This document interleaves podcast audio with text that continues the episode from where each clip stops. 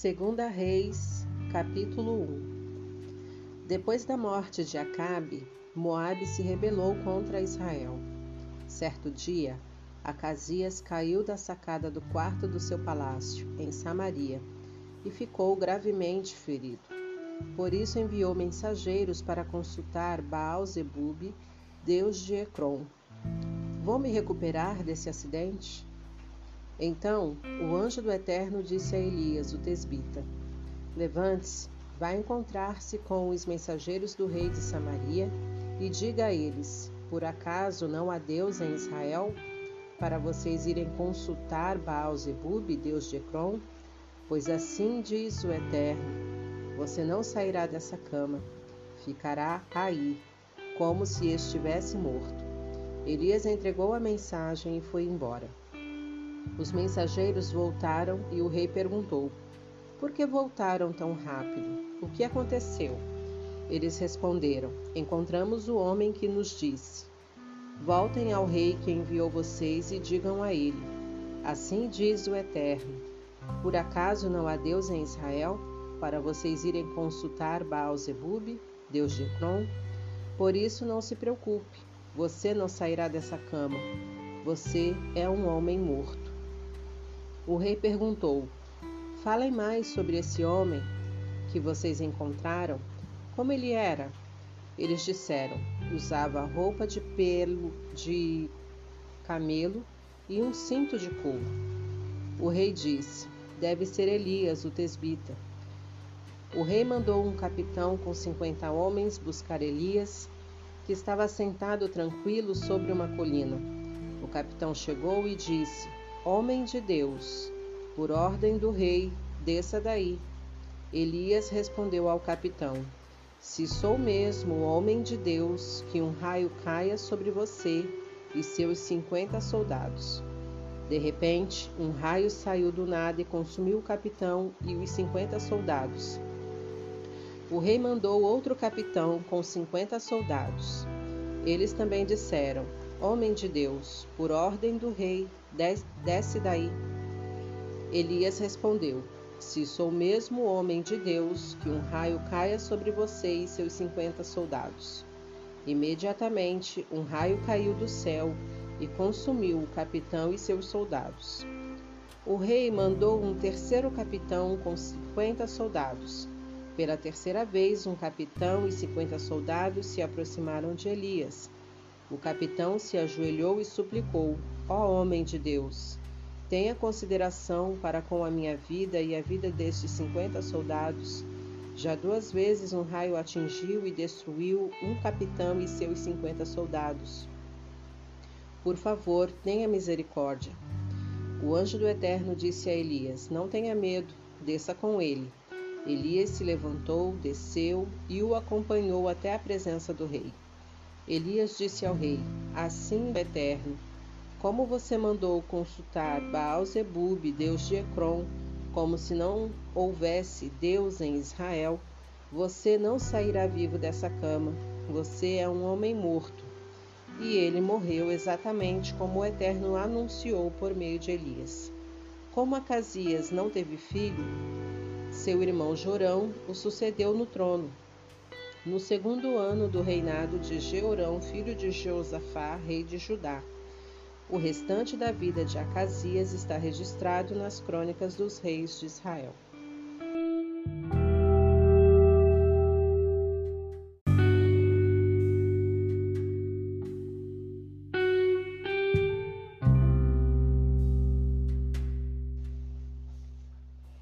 Capítulo 2 Pouco antes de o Eterno levar Elias ao céu no redemoinho, Elias e Eliseu saíram numa caminhada partindo de Gilgal. Elias disse a Eliseu: Fique aqui. O Eterno me mandou tratar um assunto em Betel. Eliseu disse: Assim como vive o Eterno, não perderei você de vista. E os dois foram para Betel. Em Betel, os discípulos dos profetas viram Eliseu e disseram: Você sabe que hoje o Eterno vai levar o seu mestre embora? Ele respondeu: Sim, eu sei, mas não quero falar disso. Depois, Elias disse a Eliseu: Fique aqui. O Eterno me mandou tratar de um assunto em Jericó. Eliseu respondeu: Assim como vive o Eterno, não perderei você de vista. E os dois foram para Jericó. Em Jericó, os discípulos dos profetas disseram a Eliseu: Você sabe que hoje o Eterno vai levar seu mestre embora? Ele respondeu: Sim, eu sei, mas não quero falar disso. Depois, Elias disse a Eliseu: Fique aqui. O Eterno me mandou tratar um assunto no Jordão. Eliseu respondeu: Assim como vive o Eterno, não perderei você de vista. E os dois seguiram juntos. Cinquenta discípulos dos profetas ficaram observando de longe quando os dois pararam na margem do Jordão. Elias pegou sua capa, enrolou-a e bateu na água. O rio dividiu-se e os dois atravessaram sobre o chão seco. Quando chegaram ao outro lado, Elias disse a Eliseu: O que posso fazer por você antes de eu ser levado embora? Peça o que quiser.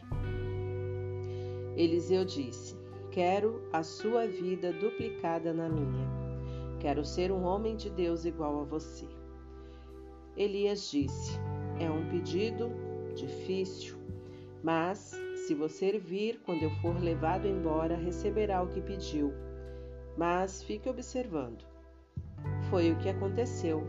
Eles estavam andando e conversando. De repente, uma carruagem de fogo com cavalos também de fogo ficou entre eles, e Elias subiu no meio de um redemoinho para o céu. Eliseu viu a cena toda e exclamou: Meu pai, meu pai, você era como os carros e a cavalaria de Israel. Quando não havia mais o que ver, ele rasgou sua capa em pedaços. Depois, pegou a capa de Elias, que tinha caído, voltou para a margem do Jordão e ficou ali, segurando a capa de Elias, a única coisa que tinha ficado dele bateu na água e disse: Onde está agora o Eterno, o Deus de Elias? Quando a capa tocou a água, o rio dividiu-se e Eliseu o atravessou. Os discípulos dos profetas de Jericó também viram a cena de certa distância e comentaram: O espírito de Elias está em Eliseu. Por isso eles o acolheram e o respeitavam como profeta. Eles disseram a Eliseu: Estamos a seu serviço. Temos cinquenta homens de confiança e podemos enviá-los para procurar seu mestre. Talvez o Espírito do Eterno tenha levado a uma montanha ou deixado em algum vale remoto. Eliseu disse: Não se preocupem com isso. Mas eles insistiram tanto que ele acabou cedendo. Tudo bem, pode enviá-los. Eles mandaram os cinquenta homens, que passaram três dias procurando o profeta em tudo que era canto, pelas montanhas e pelos vales, mas nem sinal dele. Finalmente voltaram para Jericó, onde estava Eliseu. Ele disse: Não falei? Agora vocês acreditam. Certo dia, os líderes da cidade disseram a Eliseu: Mestre, você mesmo pode ver como nossa cidade está bem localizada mas a água está poluída, por isso a vegetação não cresce. Ele disse: Tragam-me um balde novo com um pouco de sal dentro dele. Eles trouxeram o balde. Ele foi até a nascente, jogou o sal ali e profetizou: Assim diz o Eterno: Purifiquei esta água. Nunca mais ela matará vocês, nem contaminará a terra. De fato, a água foi purificada e continua limpa até hoje, como disse Eliseu. Em outra ocasião, Eliseu estava a caminho de Betel e alguns meninos saíram da cidade e começaram a zombar dele. Você aí, careca, vai embora daqui. Eliseu virou-se, olhou para eles e os amaldiçoou no nome do Eterno. Dois ursos saíram da mata e os atacaram. Quarenta e dois meninos foram despedaçados. Eliseu subiu ao Monte Carmelo e depois voltou para Samaria.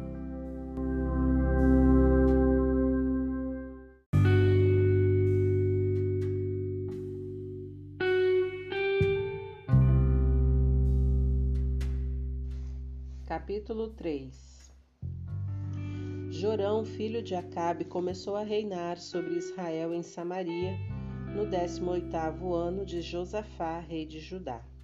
Reinou doze anos. Aos olhos do Eterno, ele foi um rei mau, mas não tão mau quanto seu pai e sua mãe. Afinal, ele destruiu os postes sagrados de Baal que seu pai e sua mãe tinham feito mas deu continuidade às práticas detestáveis de Jeroboão, filho de Nebate, que corromperam Israel por tanto tempo. Ele não se afastou daquelas práticas. O rei Messa, de Moabe, criava ovelhas. Ele era forçado a entregar ao rei de Israel cem mil cordeiros e a lã de cem mil carneiros.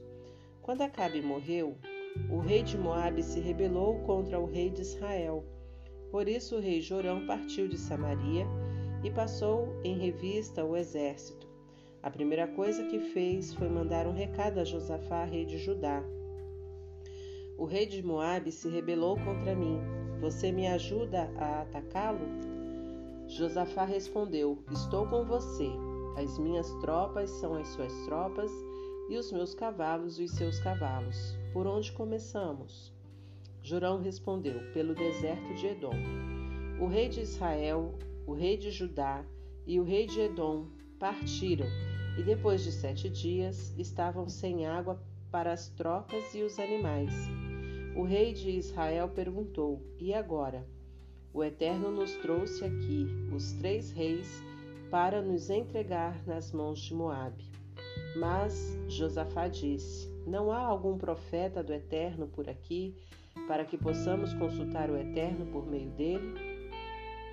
Um dos oficiais do rei de Israel disse: Eliseu, filho de Safate, o braço direito de Elias, mora em algum lugar aqui perto. Josafá disse: Ótimo, nele nós podemos confiar.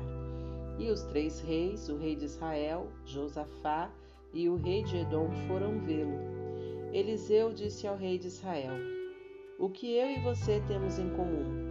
Vá consultar um dos profetas de seu pai e de sua mãe. O rei de Israel respondeu: Nunca. Foi o Eterno que nos uniu, três reis para nos entregar nas mãos de Moabe. Eliseu respondeu: Assim como vive o Eterno, dos exércitos de anjos, a quem sirvo, não fosse pelo respeito que tenho por Josafá, rei de Judá, não perderia tempo com vocês. Mas tragam-me um arpista Enquanto o arpista tocava, o poder do Eterno veio sobre Eliseu. Ele profetizou: Assim diz o Eterno: Façam covas em todo esse vale. Vocês não ouvirão vento, nem verão chuva, mas o vale se encherá de água, para que suas tropas e seus animais bebam à vontade. Isso é fácil para o Eterno. Ele também entregará Moabe em suas mãos vocês devastarão as terras deles, destruirão as fortificações, arruinarão as cidades, derrubarão os pomares, entupirão as nascentes e destruirão as lavouras com pedras.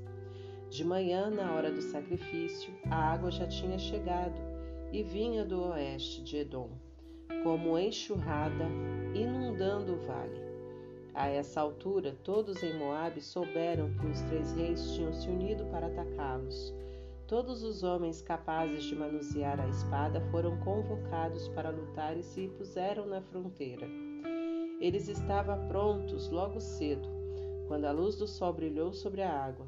De onde os moabitas estavam, o reflexo da luz solar na água parecia sangue. Eles gritaram: Sangue! Vejam, é sangue! Os reis devem ter lutado um contra o outro, deve ter sido massacre.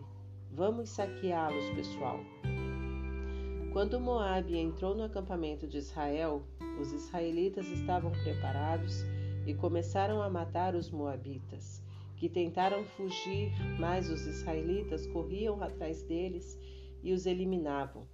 Israel arrasou as cidades, destruiu as lavouras com pedras entupiu as nascentes e derrubou os pomares. Só que Arezete, a capital, ficou intacta, mas não por muito tempo. Os israelitas a sitiaram e a atacaram com pedras. Quando o rei de Moabe percebeu que não tinha chances, chamou setecentos homens que lutavam com espada para atingir o rei de Edom, mas eles não conseguiram. Depois ele pegou seu filho mais velho, que seria seu sucessor, seu sucessor, e o sacrificou sobre o muro da cidade. Com isso, os moradores ficaram revoltados com os israelitas, e Israel retrocedeu e voltou para casa.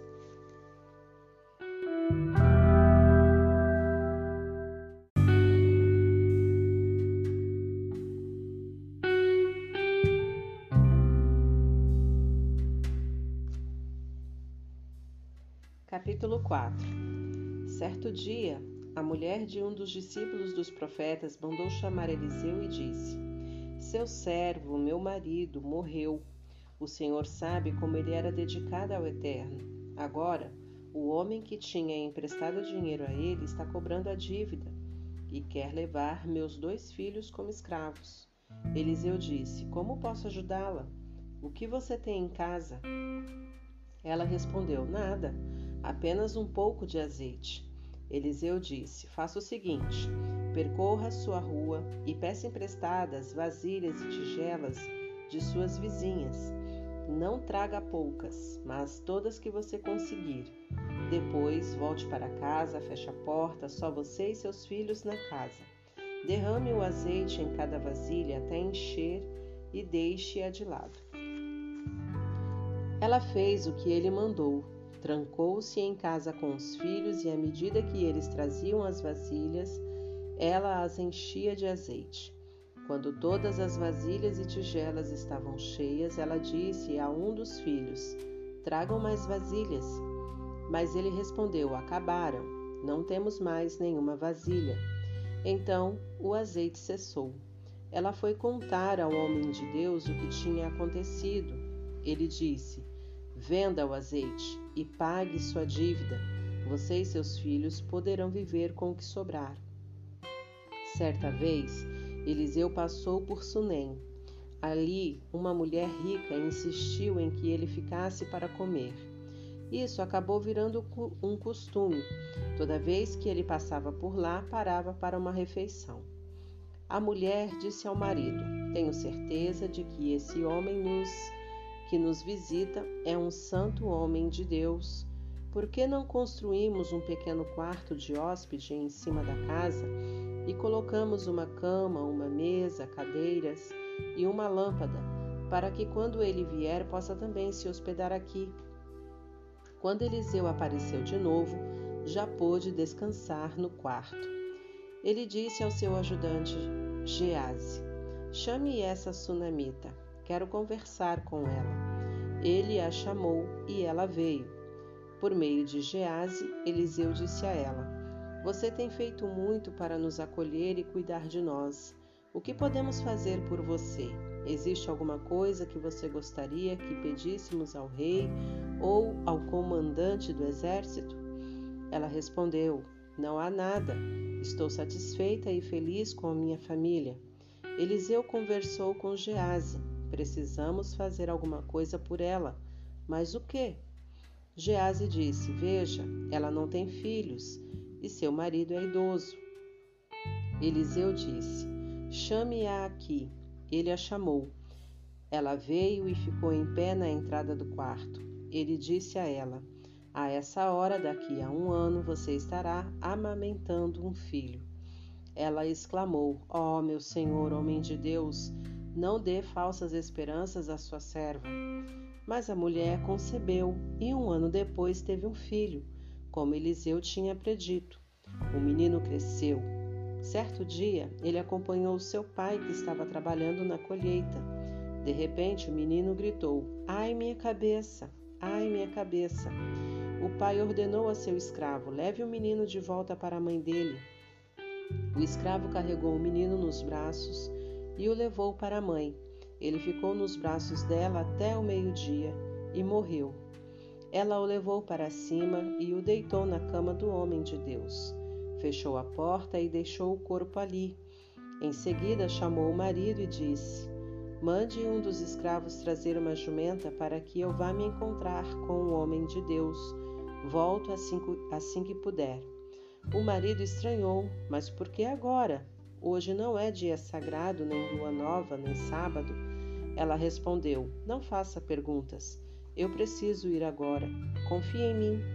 Ela selou a jumenta e disse ao escravo: Vá na frente o mais rápido que puder. Se estiver muito rápido, eu aviso. Assim ela foi e encontrou o homem de Deus no Monte Carmelo. Quando o homem de Deus a viu de longe, disse a Gease: Veja lá, é a sunamita. Vá depressa e pergunte o que aconteceu. Está tudo bem? Como está seu marido e seu filho? Ela respondeu: Está tudo bem. Mas quando chegou diante do homem de Deus no monte, ela se jogou ao chão e agarrou os pés dele. Gease veio para tirá-la daí, mas o homem de Deus disse: Tudo bem, deixe-a.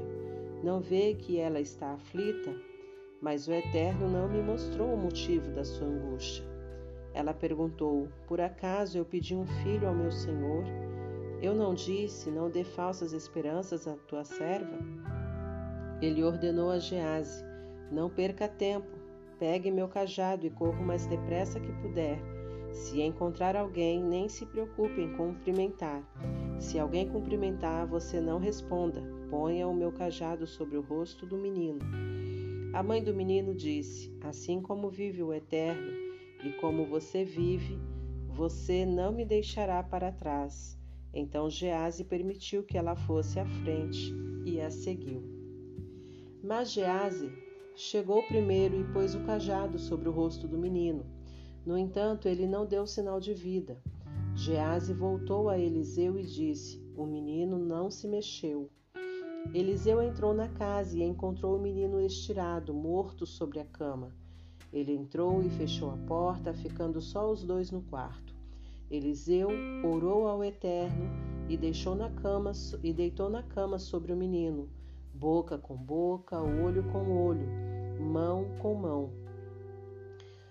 Com ele deitado assim, o corpo do menino começou a se aquecer. Eliseu levantou-se e começou a andar pelo quarto. Depois voltou a se deitar sobre o menino. O menino começou a espirrar. Espirrou sete vezes e abriu os olhos. Eliseu chamou Gease e disse: Traga a sunamita aqui. Ele a chamou e a trouxe para dentro do quarto. Eliseu disse: Abrace seu filho. Ela se prostrou aos pés de Eliseu com o rosto em terra, num misto de reverência e espanto depois abraçou seu filho e saiu com ele. Eliseu partiu e foi para Gilgal. Havia fome ali. Enquanto, enquanto conversava com os discípulos dos profetas, disse a seu ajudante: Ponha uma panela grande no fogo e prepare um ensopado para os profetas. Um deles saiu ao campo para apanhar algumas ervas. Ele encontrou uma trepadeira de frutas silvestres apanhou alguns frutos e encheu a capa com eles. Voltou, cortou-os e os misturou no ensopado, mesmo que ninguém soubesse que tipo de planta era. Quando ficou pronto, o ensopado foi servido para os profetas. Eles começaram a comer, mas gritaram: A comida está contaminada. Ó oh, homem de Deus, ninguém mais pôde comer. Eliseu pediu: Dê-me um pouco de farinha. Ele jogou a farinha no ensopado. Em seguida, ordenou: Agora sirvam aos homens. Eles comeram e passaram bem. Não havia mais problema algum com o ensopado. Certo dia, um homem chegou de Baal Salissa. Estava trazendo vinte pães frescos assados com grãos do início da colheita e algumas maçãs para o homem de Deus. Eliseu disse: Distribua a comida para estas pessoas. Seu ajudante disse: Para cem homens não é o suficiente. Eliseu respondeu: Faça assim mesmo. O Eterno diz que será suficiente. De fato, foi o bastante. Ele serviu a comida, eles comeram e ainda sobrou.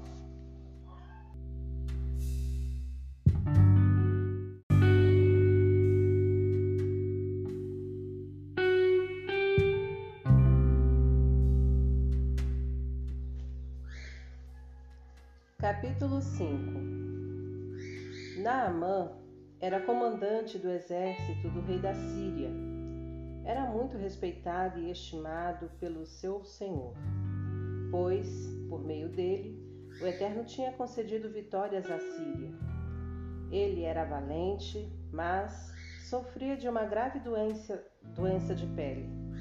Certa vez, quando a Síria atacou Israel, uma jovem foi levada cativa e passou a servir a mulher de Naamã. Um dia ela disse à sua senhora: Ah, se meu senhor pudesse ir ver o profeta de Samaria, ele seria curado dessa doença. Naamã foi falar com o rei sobre o que a moça israelita tinha dito. O rei da Síria disse: Você deve ir. Mandarei uma carta de apresentação ao rei de Israel. E Naamã foi, levando consigo 350 quilos de prata, 72 quilos de ouro e dez trocas de roupas finas. Naamã entregou a carta ao rei de Israel. Ela dizia: Quando você receber esta carta, saberá que estou enviando pessoalmente meu oficial Naamã para que você o cure de sua doença. Quando o rei de Israel leu a carta, ficou angustiado e rasgou a própria roupa. Dizia: Por acaso sou algum Deus com poder de tirar ou dar a vida ou de receber esse tipo de pedido? O que está acontecendo? O rei está querendo arrumar briga, isto sim. Eliseu, o homem de Deus, ficou sabendo que o rei de Israel estava tão angustiado que tinha rasgado a própria roupa e mandou perguntar a ele: Por que você está tão perturbado a ponto de rasgar a própria roupa? Envie o oficial a mim para que ele saiba que existe um profeta em Israel. Naamã, com seus cavalos e carros, chegou com toda a pompa e parou diante da casa de Eliseu.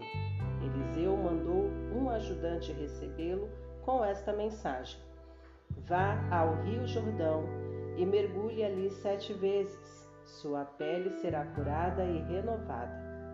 Naamã ficou irritado e saiu resmungando.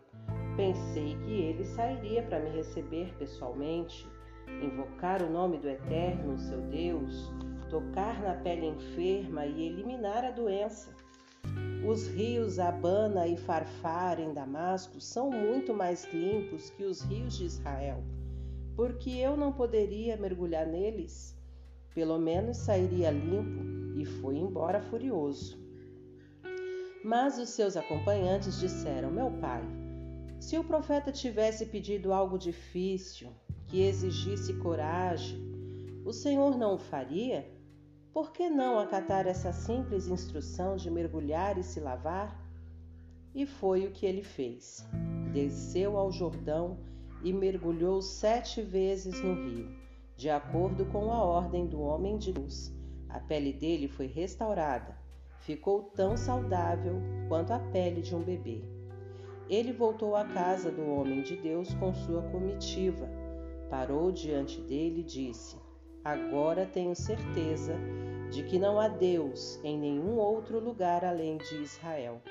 Agradecido, ele quis dar um presente a Eliseu. Mas o profeta disse: Assim como vive o Eterno a quem sirvo, não receberei nada de você. Naamã insistiu, mas ele não aceitou. Naamã disse: Já que você não aceita nada, deixe-me levar dois burros carregados com a terra daqui, porque não vou mais oferecer sacrifício a nenhum outro Deus, senão ao Deus eterno. Só peço que ele me perdoe uma única coisa. Quando meu senhor, o rei, apoiado em meu braço, quiser entrar no santuário de Rimon para adorá-lo, e eu tiver que me curvar diante dele, que o Eterno me perdoe por isso. Eliseu disse: Tudo ficará bem, vá em paz. Naamã não estava muito, muito longe quando Gease, ajudante de Eliseu, pensou: Meu senhor deixou Naamã, aquele arameu, ir embora e não aceitou nenhuma gratificação. Assim como vive o Eterno, vou atrás dele para receber alguma coisa. E correu para alcançá-lo. Naamã o viu correndo e desceu do carro para cumprimentá-lo. Alguma coisa errada? Gease respondeu: Não há nada errado, mas aconteceu um imprevisto. Meu senhor me mandou dizer: Dois moços dos discípulos dos profetas acabaram de chegar das montanhas de Efraim. Ajude-os com 35 quilos de prata e duas trocas de roupas finas. Naamã disse: Certamente, pode ser 70 quilos? Naamã insistiu, pôs o dinheiro em dois sacos e entregou as duas trocas de roupas. Chegou a oferecer dois homens para ajudá-lo a carregar os presentes. Quando chegaram à colina onde morava, Gease pegou os presentes, guardou-os dentro de casa e despediu-se dos homens de Naamã. Depois disso, voltou para a casa do seu senhor. Eliseu disse: Então, o que você andou inventando, Gease? Respondeu: Nada, senhor. Eliseu disse: Você não sabia que eu estava presente em espírito com você quando aquele homem desceu do carro para cumprimentá-lo? Acha que é hora de você se preocupar com você mesmo, enchendo-se de presentes? A doença de pele de Naamã contaminará você e sua família para sempre. Gease foi embora e, quando saiu, sua pele já estava branca e escamosa.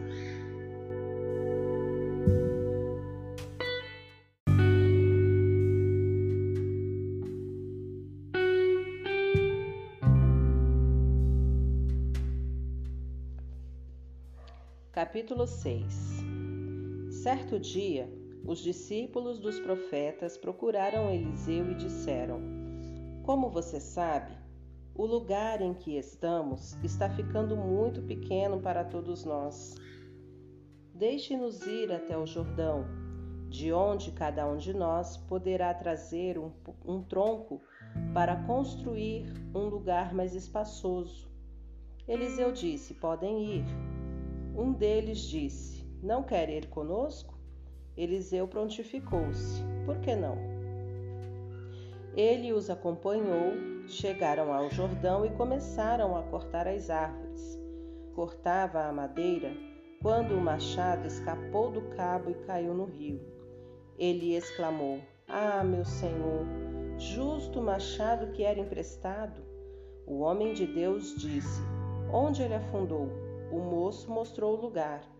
Eliseu cortou um galho e atirou no, no lugar em que o ferro tinha afundado.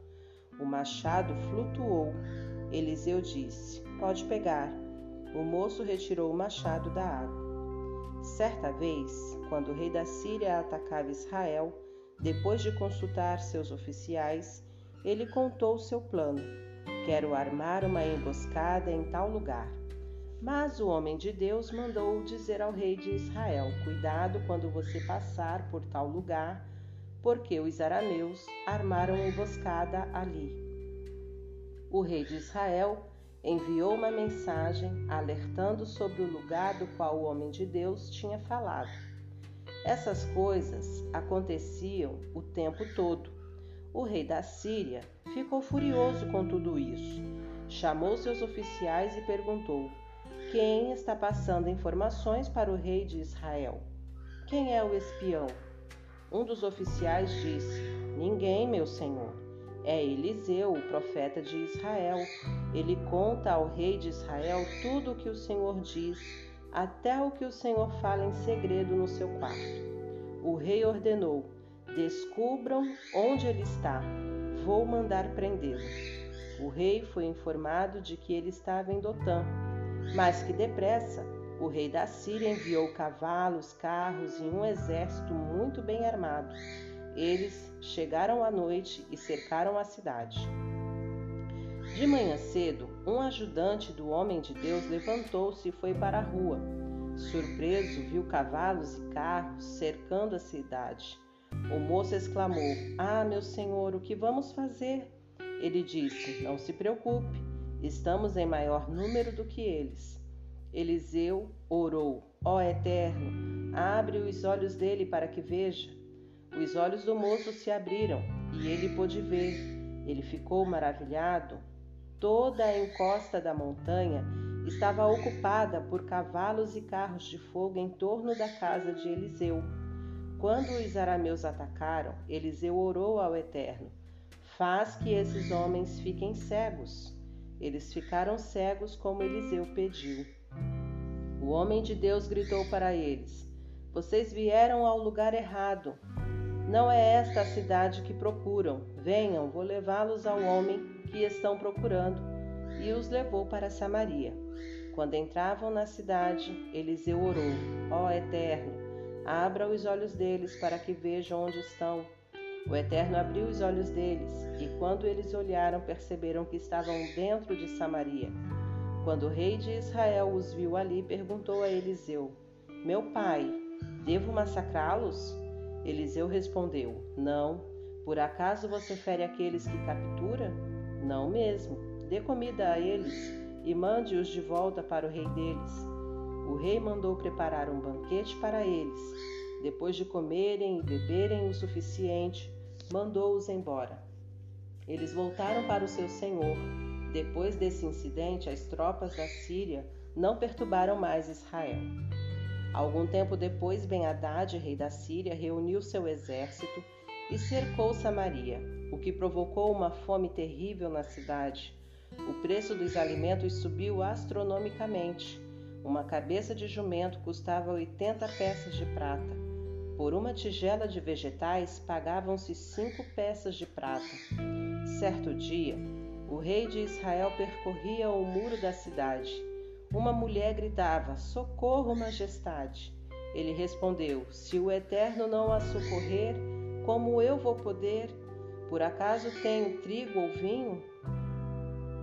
Mas o rei perguntou: Qual é o seu problema? Ela respondeu: Esta mulher me propôs: Dê seu filho hoje para o comermos, e amanhã comeremos o meu. Então cozinhamos meu filho e comemos. No dia seguinte eu disse: é a sua vez, traga seu filho. Mas ela tinha escondido o filho. Quando o rei ouviu a história da mulher, rasgou a própria roupa. Como estava andando sobre o muro, todos viram que ele vestia pano de saco por baixo. Então ele exclamou: Deus me castigue se a cabeça de Eliseu, filho de Safate, continuar sobre o pescoço dele até o fim do dia. Eliseu estava em casa, reunido com as autoridades de Israel. O rei já tinha enviado alguém para matá-lo, mas antes de o executor chegar, Eliseu disse às autoridades: Vocês sabem que aquele assassino acabou de enviar alguém para cortar a minha cabeça? Prestem atenção quando o executor chegar. Tranquem a porta. Vocês não estão ouvindo os passos de seu senhor atrás dele? Enquanto falava, o rei apareceu acusando: esta calamidade vem do Eterno. O que mais eu poderia esperar do Eterno?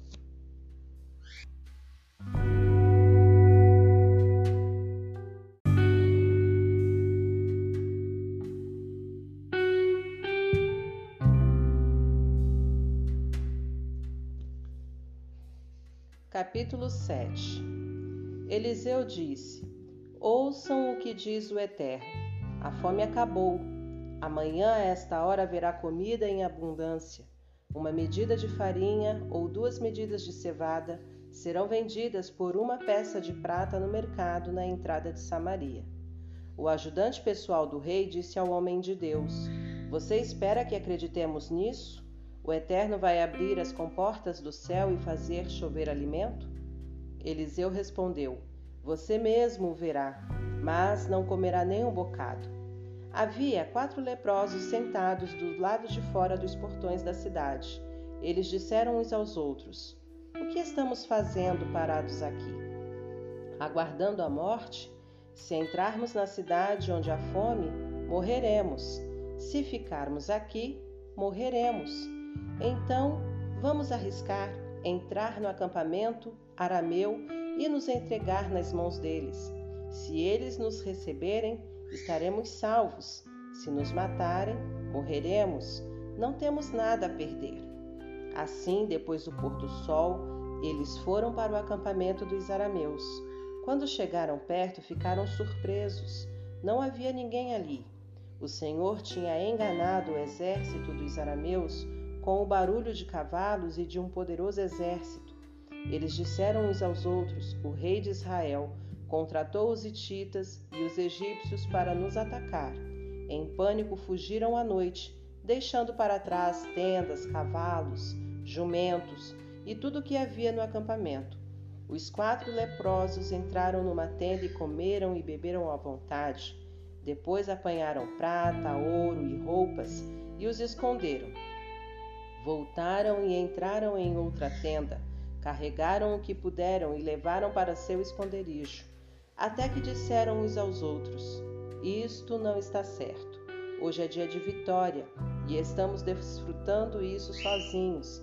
Se aguardarmos até amanhã, seremos descobertos e castigados. Vamos levar a notícia ao palácio do rei.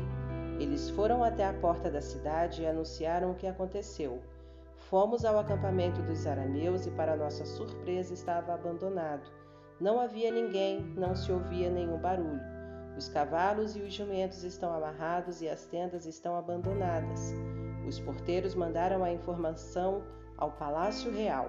O rei se levantou no meio da noite e disse aos oficiais: Vou dizer a vocês o que os arameus estão tramando. Eles sabem que estamos passando fome. Abandonaram o acampamento e se esconderam no campo, pensando: eles vão sair, aí nós invadiremos e tomaremos a cidade deles. Um dos conselheiros disse: Mande alguns homens em cinco cavalos, dos que ainda restam na cidade, para descobrir o que aconteceu. O destino deles aqui será o mesmo de todos os que ficarem na cidade. Eles prepararam dois carros com cavalos. O rei os mandou atrás do exército da Síria com a seguinte ordem: procurem saber o que aconteceu. Eles os seguiram até o Jordão. Por todo o caminho havia roupas e equipamentos que os arameus abandonaram enquanto fugiam apavorados. Os homens voltaram e relataram ao rei o que tinham visto. Então o povo saqueou o acampamento dos arameus.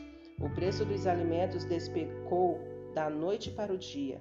Uma medida de farinha ou duas medidas de cevada passaram a custar uma peça de prata, conforme a palavra do Eterno. O rei mandou seu ajudante pessoal cuidar da porta da cidade mas o povo saiu numa correria desenfreada e ele morreu pisoteado. Aconteceu exatamente o que o homem de Deus tinha predito, na ocasião em que o rei tinha ido falar com o profeta. Tudo o que o homem de Deus anunciou aconteceu. Ele tinha predito que uma medida de farinha ou duas medidas de cevada custaria no dia seguinte, na porta da cidade, uma peça de prata. Ao ajudante do rei, que tinha afrontado com sarcasmo o homem de Deus, dizendo: Você espera que acreditemos nisso? O Eterno vai abrir as comportas do céu e fazer chover alimentos? Eliseu tinha dito: Você mesmo o verá, mas não comerá nenhum bocado. Foi o que aconteceu. Ele morreu pisoteado pelo povo na entrada da cidade.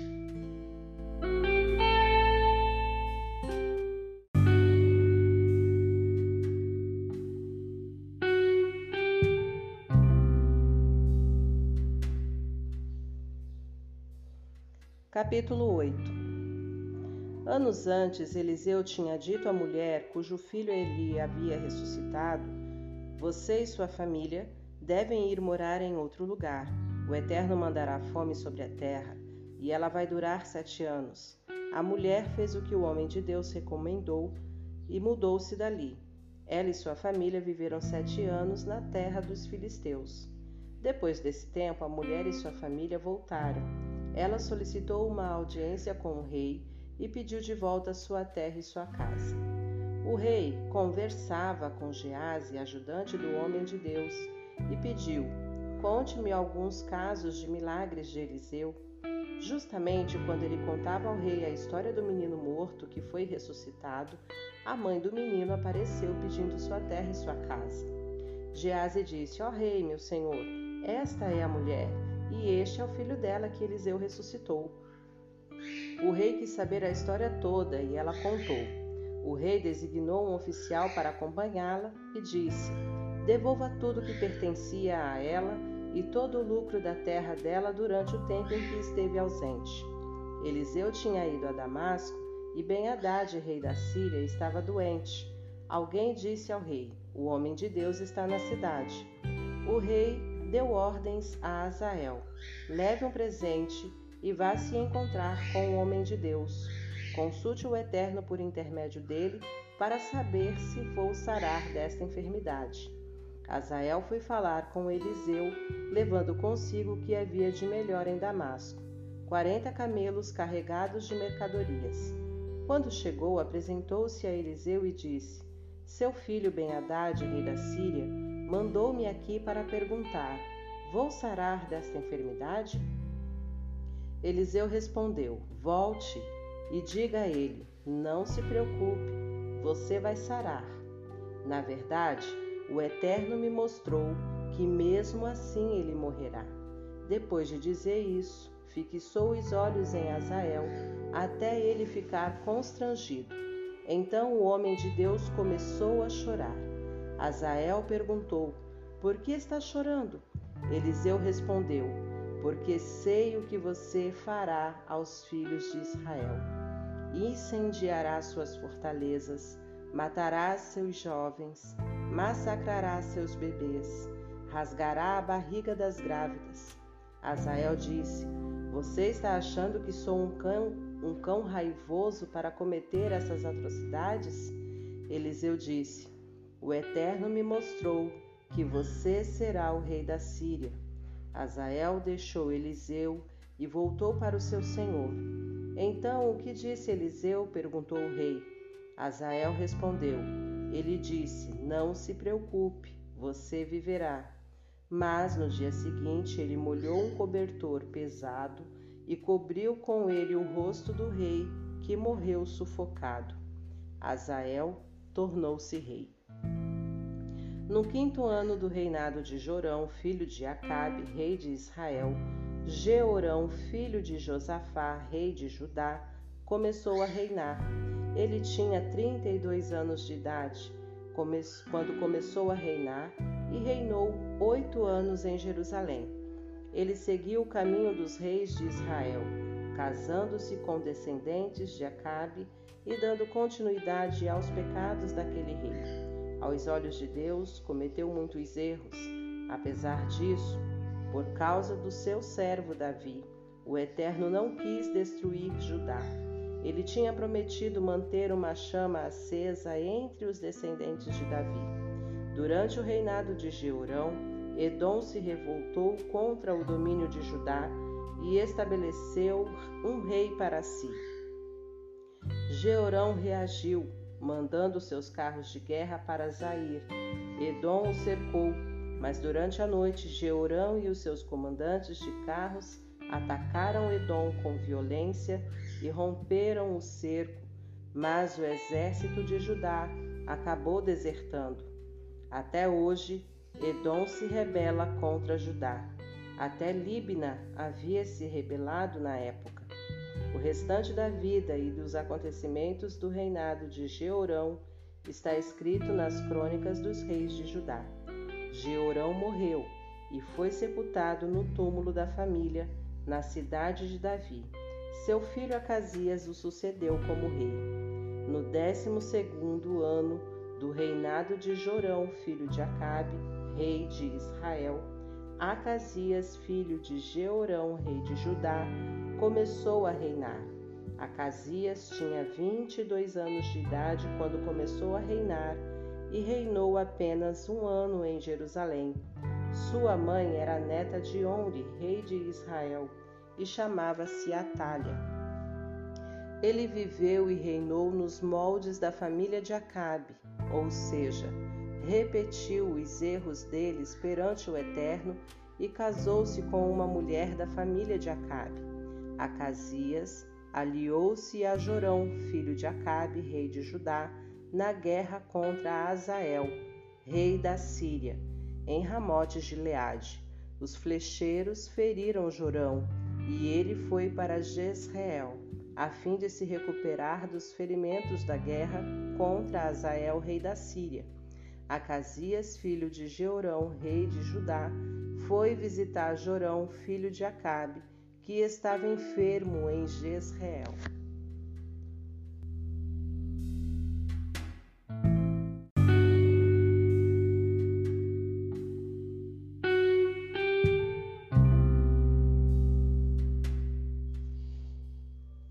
Capítulo 9 Certo dia, o profeta Eliseu ordenou a um dos discípulos dos profetas: Arrume-se, pegue este frasco de azeite e vá a Ramote de Leade.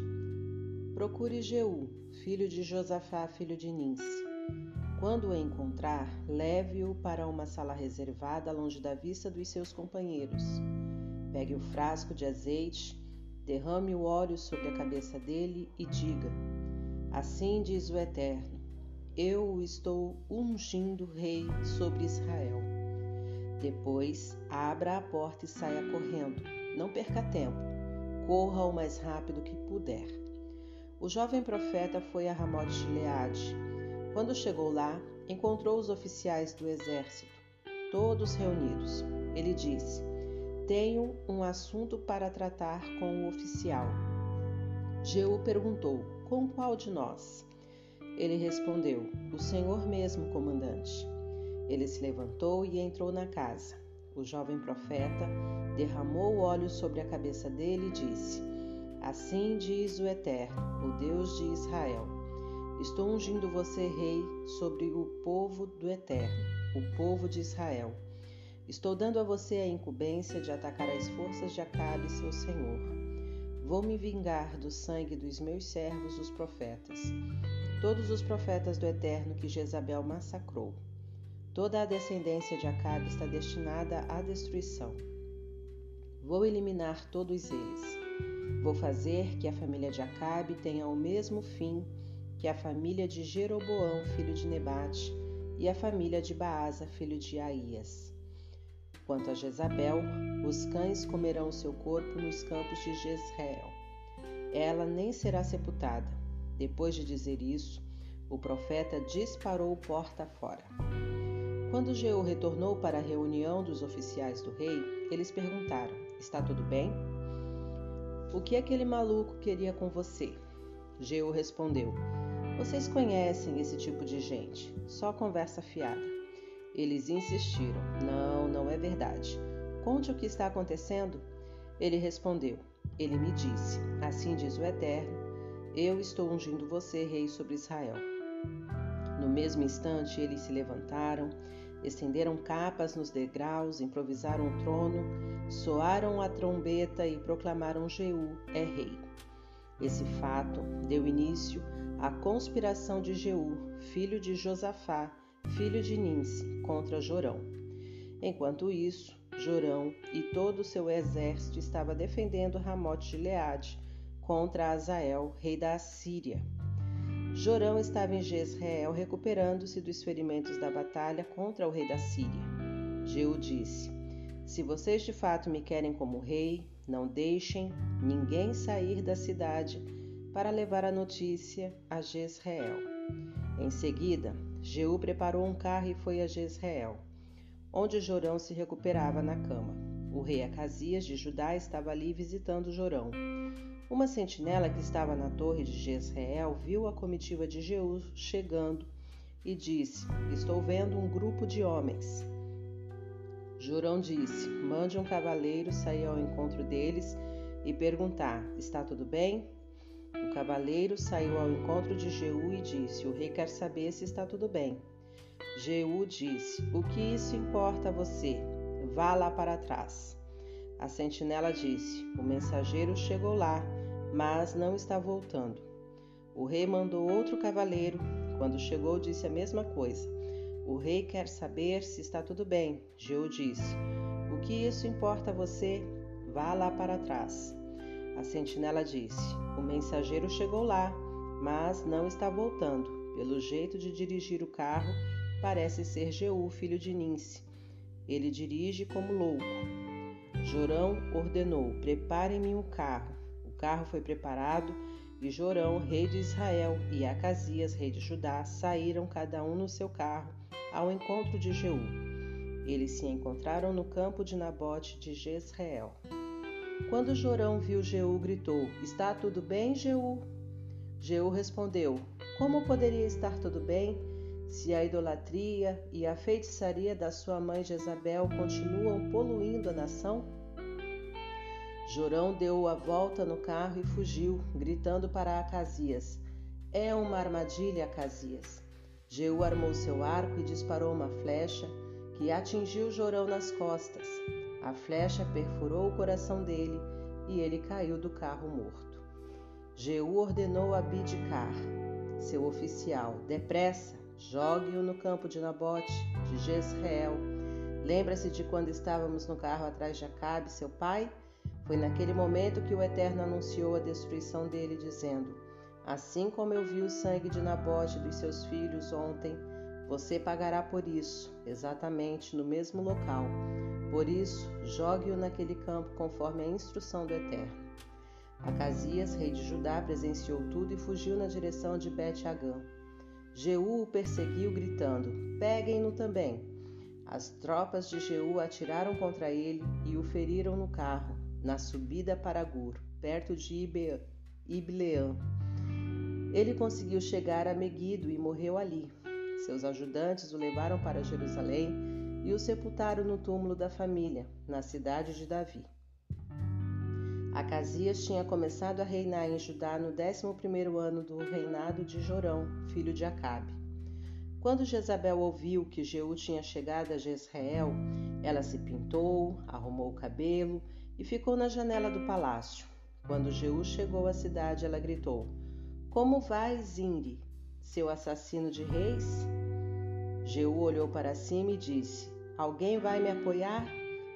Uns dois ou três eunucos do palácio olharam pela janela. Jeú disse: Joguem-na para baixo. Eles jogaram Jezabel pela janela. O sangue dela espirrou na parede e nos cavalos, e Jeú a atropelou. Depois, Jeú entrou no palácio e se alimentou. Durante a refeição, deu esta ordem: Cuidem daquela mulher, deem a ela um enterro decente, afinal, era filha de um rei. Alguns homens saíram para cumprir a ordem, mas encontraram apenas o crânio, os pés e as mãos. Eles voltaram e relataram o fato a Jeú. Ele disse: Cumpriu-se a palavra do Eterno, anunciada por Elias, o tesbita. No campo de Jezreel, os cães devorarão Jezabel. O corpo de Jezabel está, será espalhado por cães nos campos de Israel. Velhos amigos e admiradores dirão: Será que esta é Jezabel?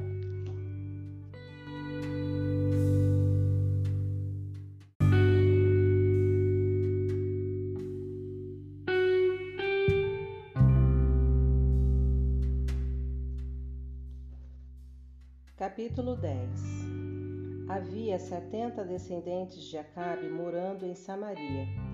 Jeú escreveu uma carta aos oficiais de Jezreel, às autoridades da cidade e aos responsáveis pelos descendentes de Acabe e a enviou a Samaria. A carta dizia: Esta carta é um aviso. Vocês que são os responsáveis pelos descendentes, cavalos, fortificações e armas de seu senhor, Escolham o melhor e mais competente dos descendentes de seu senhor e ponham-no sobre o trono. Preparem-se para defender a dinastia de seu senhor. As autoridades ficaram apavoradas com a carta, dizendo: Jeú já eliminou dois reis, não temos nenhuma chance. Por isso enviaram o administrador do palácio, governador da cidade, as autoridades e os responsáveis pelos descendentes a Jeú com esta mensagem: Somos seus servos, faremos tudo o que o Senhor nos ordenar. Não instituiremos nenhum rei aqui. O Senhor está no comando, faça o que achar melhor. Jeú escreveu outra carta. Se vocês estão mesmo do meu lado, devem estar dispostos a seguir as minhas ordens. Portanto, quero que façam o seguinte: cortem a cabeça dos descendentes de seu senhor e tragam-nas amanhã para mim, aqui em Jezreel. Eram setenta os descendentes do rei. As autoridades da cidade eram responsáveis por eles. Quando eles receberam a carta, prenderam e mataram todos os setenta. Depois puseram as cabeças em cestos e as enviaram para Jeú em Jezreel.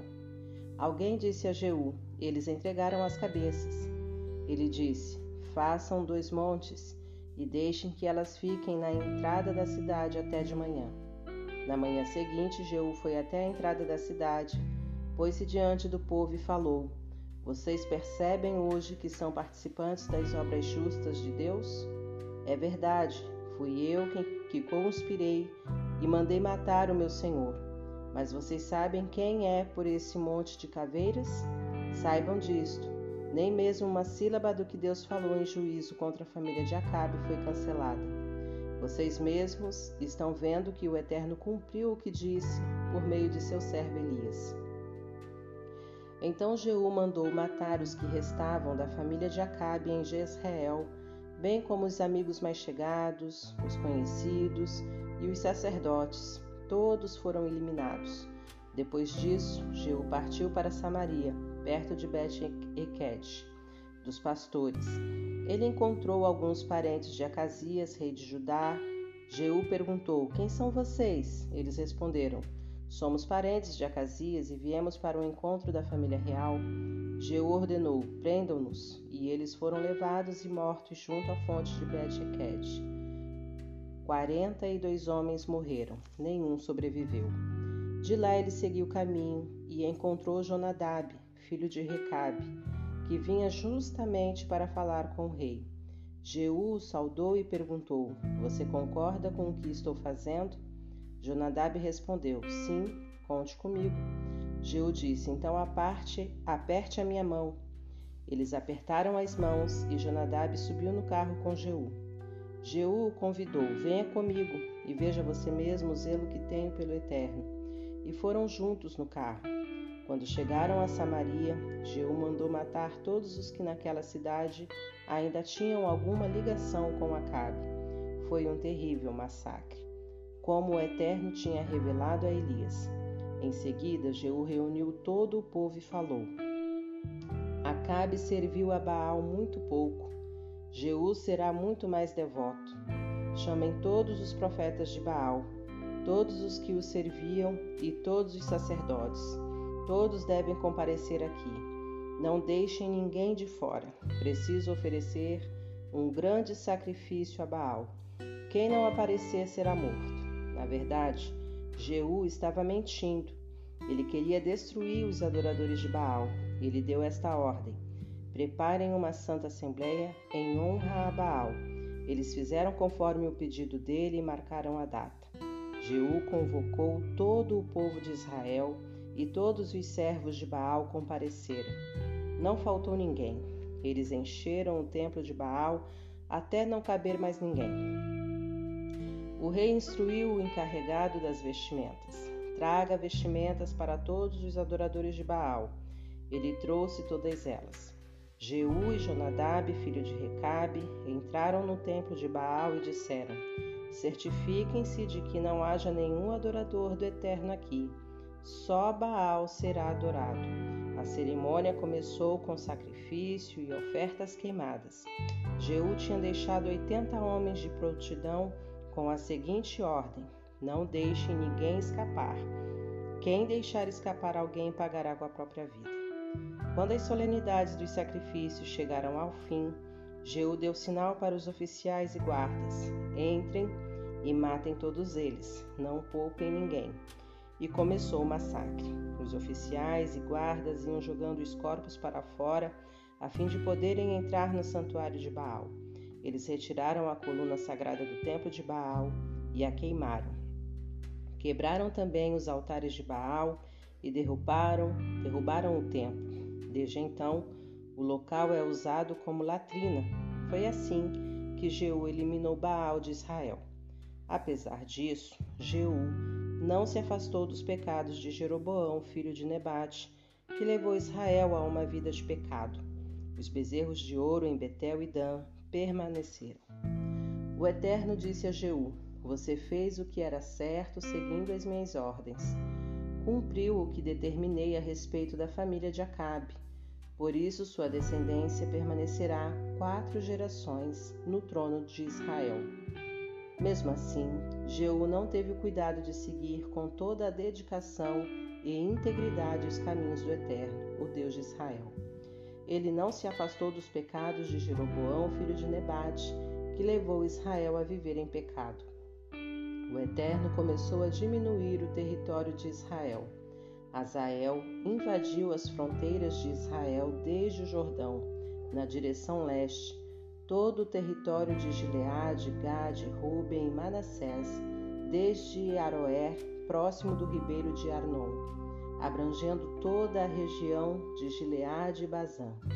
O restante da vida de Jeú, com suas realizações e sua fama, está tudo escrito nas crônicas dos reis de Israel. Jeú morreu e foi sepultado no túmulo da família em Samaria. Seu filho Jeoacás foi seu sucessor. Jeú reinou sobre Israel em Samaria vinte e oito anos.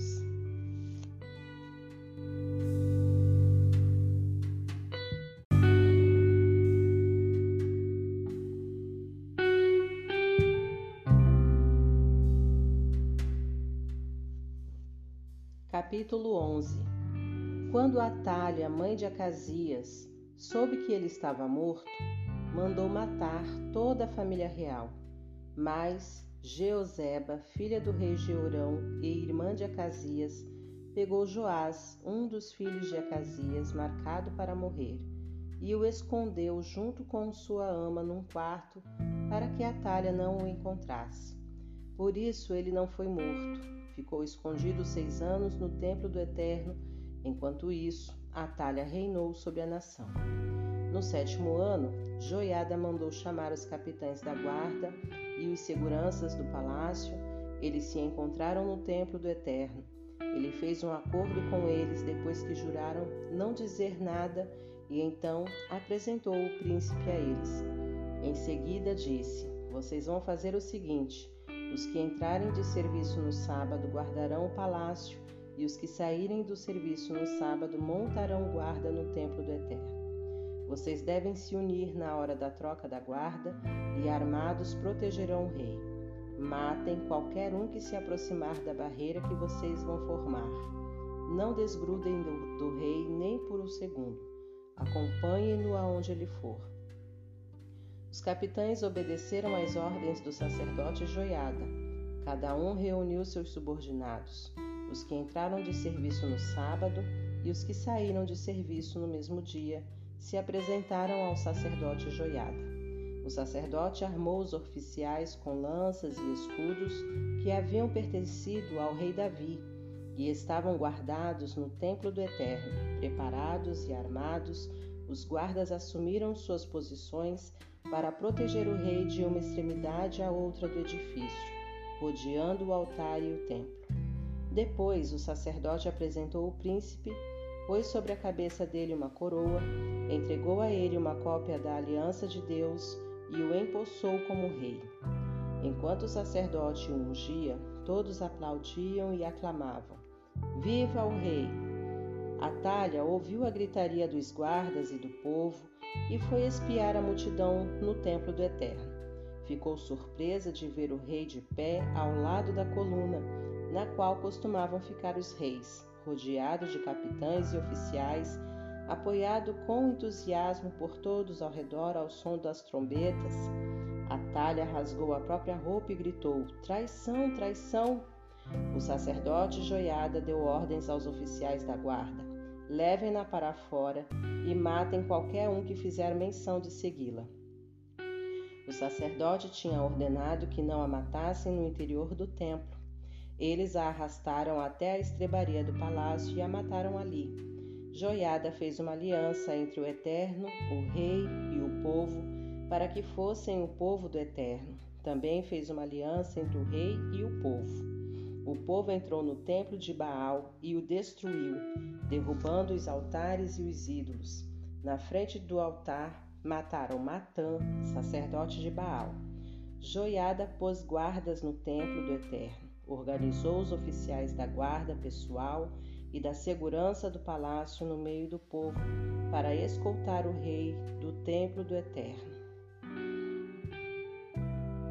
passando pela porta da guarda para dentro do palácio. Ali ele sentou no trono. Todos festejaram. A cidade ficou segura e sem tumulto. Atalha foi morta com a espada real. Joás tinha sete anos de idade quando começou a reinar.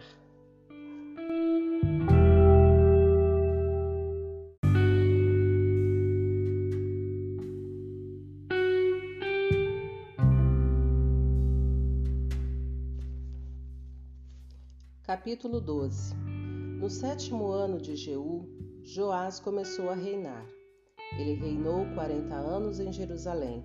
Sua mãe se chamava Zíbia e era de Berseba.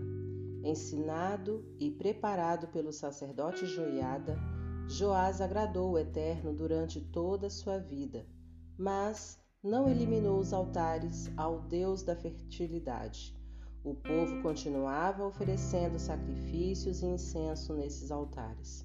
Joás disse ao sacerdote: Pegue o dinheiro que foi trazido como oferta ao templo do Eterno, tanto das ofertas obrigatórias quanto das voluntárias. Faça que os sacerdotes mantenham um registro dos valores e usem esse dinheiro para os reparos do templo. Mas até o vigésimo terceiro ano do reinado de Joás, os sacerdotes não haviam feito nada e o templo do Eterno estava se deteriorando. O rei Joás chamou o sacerdote Joiada e o grupo de sacerdotes e perguntou: Por que vocês não fizeram os reparos do templo? Vocês estão proibidos de ficar com o dinheiro para os reparos do templo. De agora em diante, entreguem tudo o que recolherem. Os sacerdotes concordaram em não pegar o dinheiro e em transferir a responsabilidade pelos reparos do templo. Joiada pegou uma caixa, fez uma abertura na parte de cima. A caixa foi posta do lado direito da entrada principal do templo do Eterno. Todas as ofertas trazidas ao templo eram depositadas na caixa pelos sacerdotes que guardavam a entrada. Quando percebiam que já havia uma boa quantidade de dinheiro na caixa, o secretário do rei e o sacerdote principal abriam a caixa e contavam o dinheiro.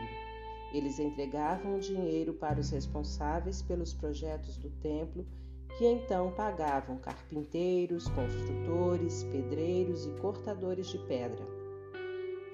Também compravam madeira e pedras lavradas para os reparos e reformas do templo do Eterno. Aplicavam tudo na manutenção do templo.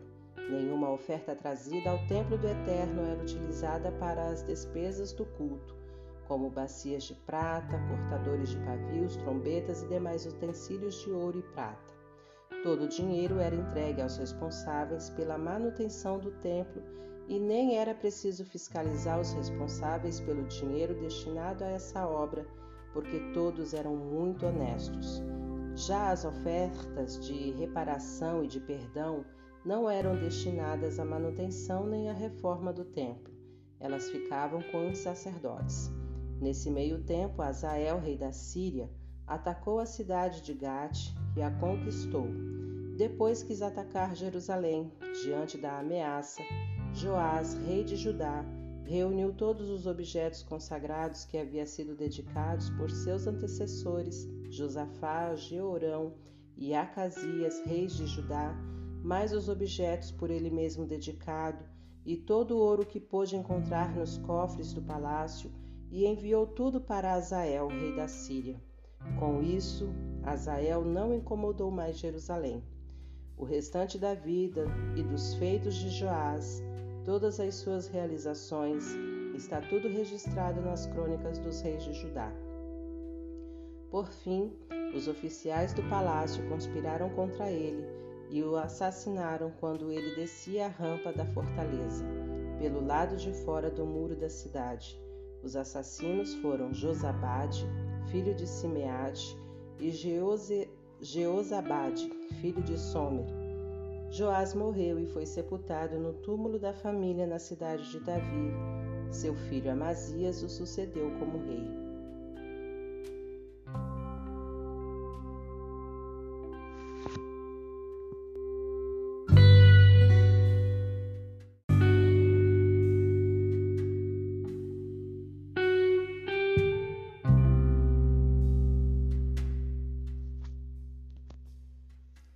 Capítulo 3 vigésimo terceiro ano de Joás, filho de Acasias, rei de Judá, Jeoacás, filho de Jeú, começou a reinar sobre Israel em Samaria. Reinou dezessete anos. Ele agiu mal diante do Eterno, seguindo os passos de Jeroboão, filho de Nebate, que levou Israel a uma vida de pecado.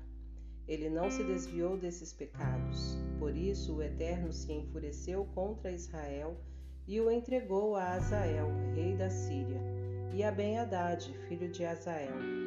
Israel ficou sob o domínio deles durante muito tempo. Um dia Jeoacás orou ao Eterno e ele respondeu.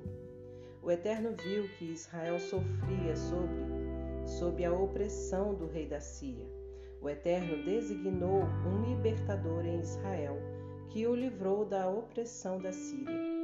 Os filhos de Israel puderam viver novamente em paz em suas casas. Mas isso não fez diferença.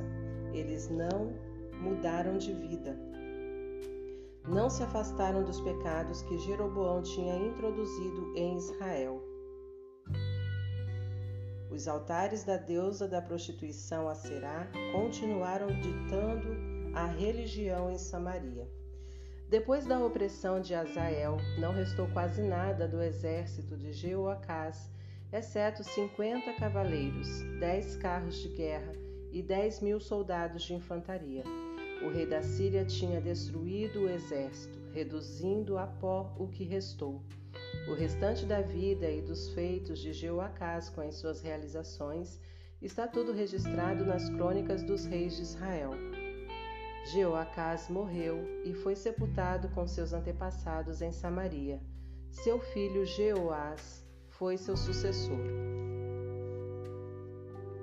No trigésimo sétimo ano de Joás, rei de Judá, Jeoás, filho de Jeoacás, começou a reinar sobre Israel em Samaria. Reinou dezesseis anos. Ele agiu mal diante do Eterno, pois não se desviou em nada dos pecados de Jeroboão, filho de Nebate. Fez Israel cometer. Ele seguiu os passos de Jeroboão. O restante da vida e dos feitos de Jeoás, com as suas realizações e a guerra contra Amazias, rei de Judá, Está tudo registrado nas crônicas dos reis de Israel. Jeoás morreu e descansou com seus antepassados. Jeroboão foi seu sucessor. Jeoás foi sepultado em Samaria no cemitério real. Eliseu sofria de uma doença incurável e Jeoás, rei de Israel, foi visitá-lo. Quando o rei viu Eliseu, começou a chorar: Meu pai, meu pai, você é a força, os carros e os cavalos de Israel. Ele disse ao rei: Pegue o arco. Ele pôs as mãos no arco e Eliseu pôs as mãos sobre a mão do rei. Eliseu disse: Agora abra a janela que dá para o leste. Ele a abriu. O profeta disse: Atira. Ele atirou. Eliseu exclamou: Essa é a flecha da vitória do Eterno a flecha da libertação da Síria. Você lutará contra a Síria até não restar nada daquele reino. Disse Eliseu: Agora pegue as outras flechas. Ele as apanhou. Eliseu disse ao rei de Israel: Bata no chão. O rei bateu no chão três vezes e parou. O homem de Deus ficou zangado com ele. Por que não bateu cinco ou seis vezes? Se tivesse feito isso, você eliminaria a Síria de vez, mas desse jeito você a derrotará apenas três vezes. Depois disso, Eliseu morreu e foi sepultado. Passado um tempo, as hordas moabitas invadiram o país como costumavam fazer todos os anos. Certo dia, alguns homens estavam sepultando um morto e viram um desses bandos. Eles jogaram o morto no túmulo de Eliseu e saíram correndo. Quando tocou os ossos de Eliseu, o morto ressuscitou, levantou-se e saiu andando. Azael, rei da Síria, atormentou e oprimiu Israel durante todo o reinado de Jeoacás. Mas o Eterno teve compaixão do povo. Foi leal para com eles por causa da aliança feita com Abraão, Isaque e Jacó. Ele nunca desistiu deles e nunca quis destruí-los. Azael, rei da Síria, morreu. Ben-Hadad foi seu sucessor. Jeoás conseguiu retomar as cidades que Ben-Hadad, filho de Azael, tinha capturado de seu pai Jeoacás. Jeoás foi à guerra três vezes e conseguiu recuperar as cidades de Israel.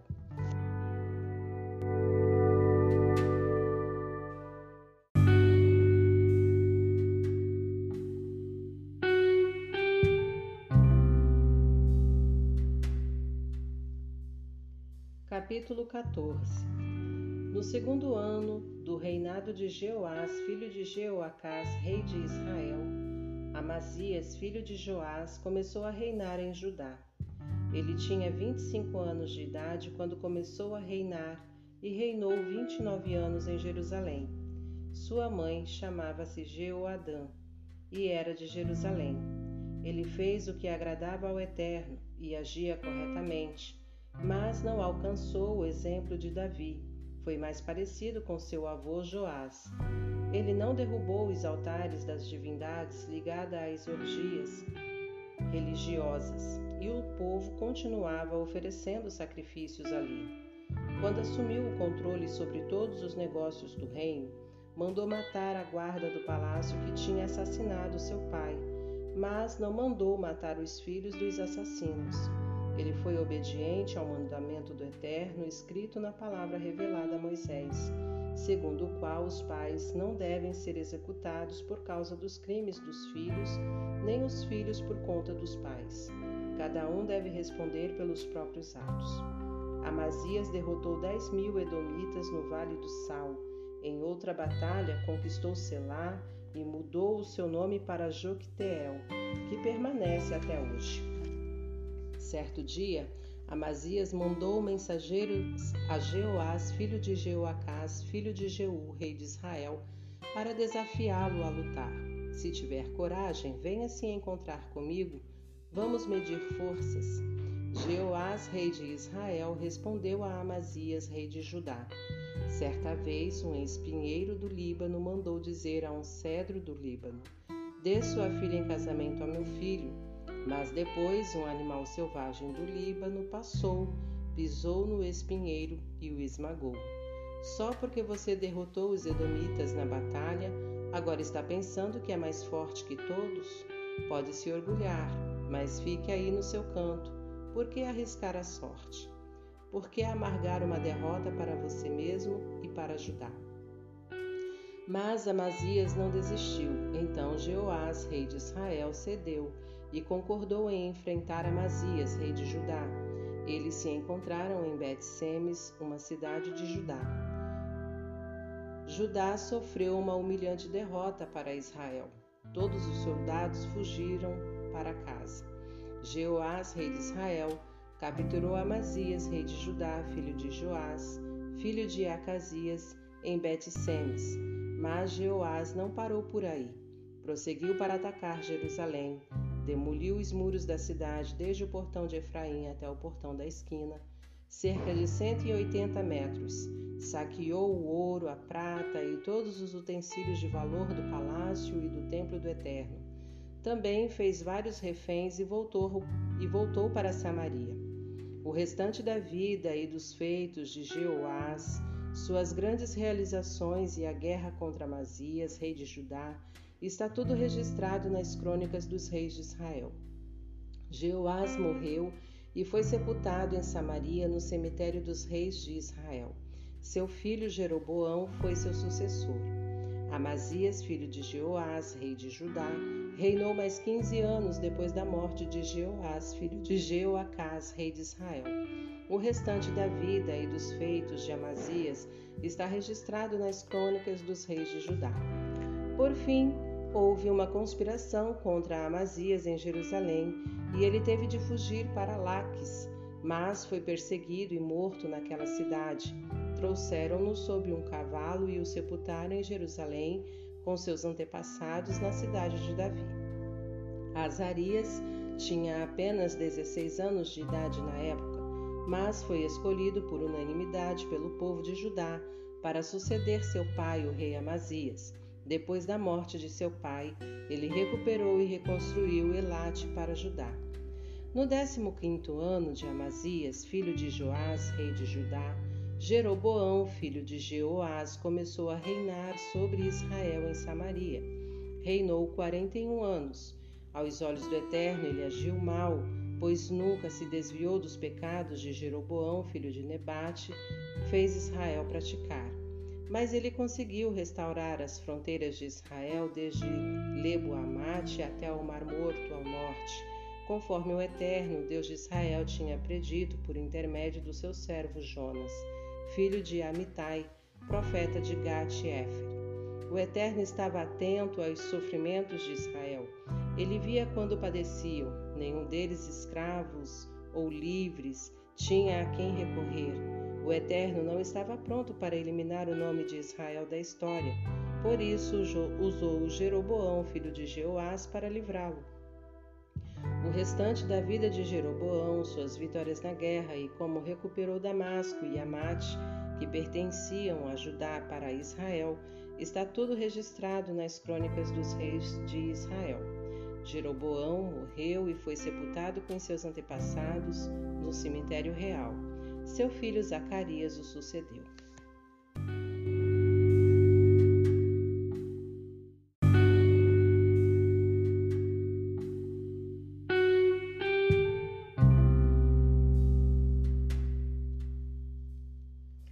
No vigésimo sétimo ano do reinado de Jeroboão de Israel, Azarias, filho de Amazias, começou a reinar em Judá.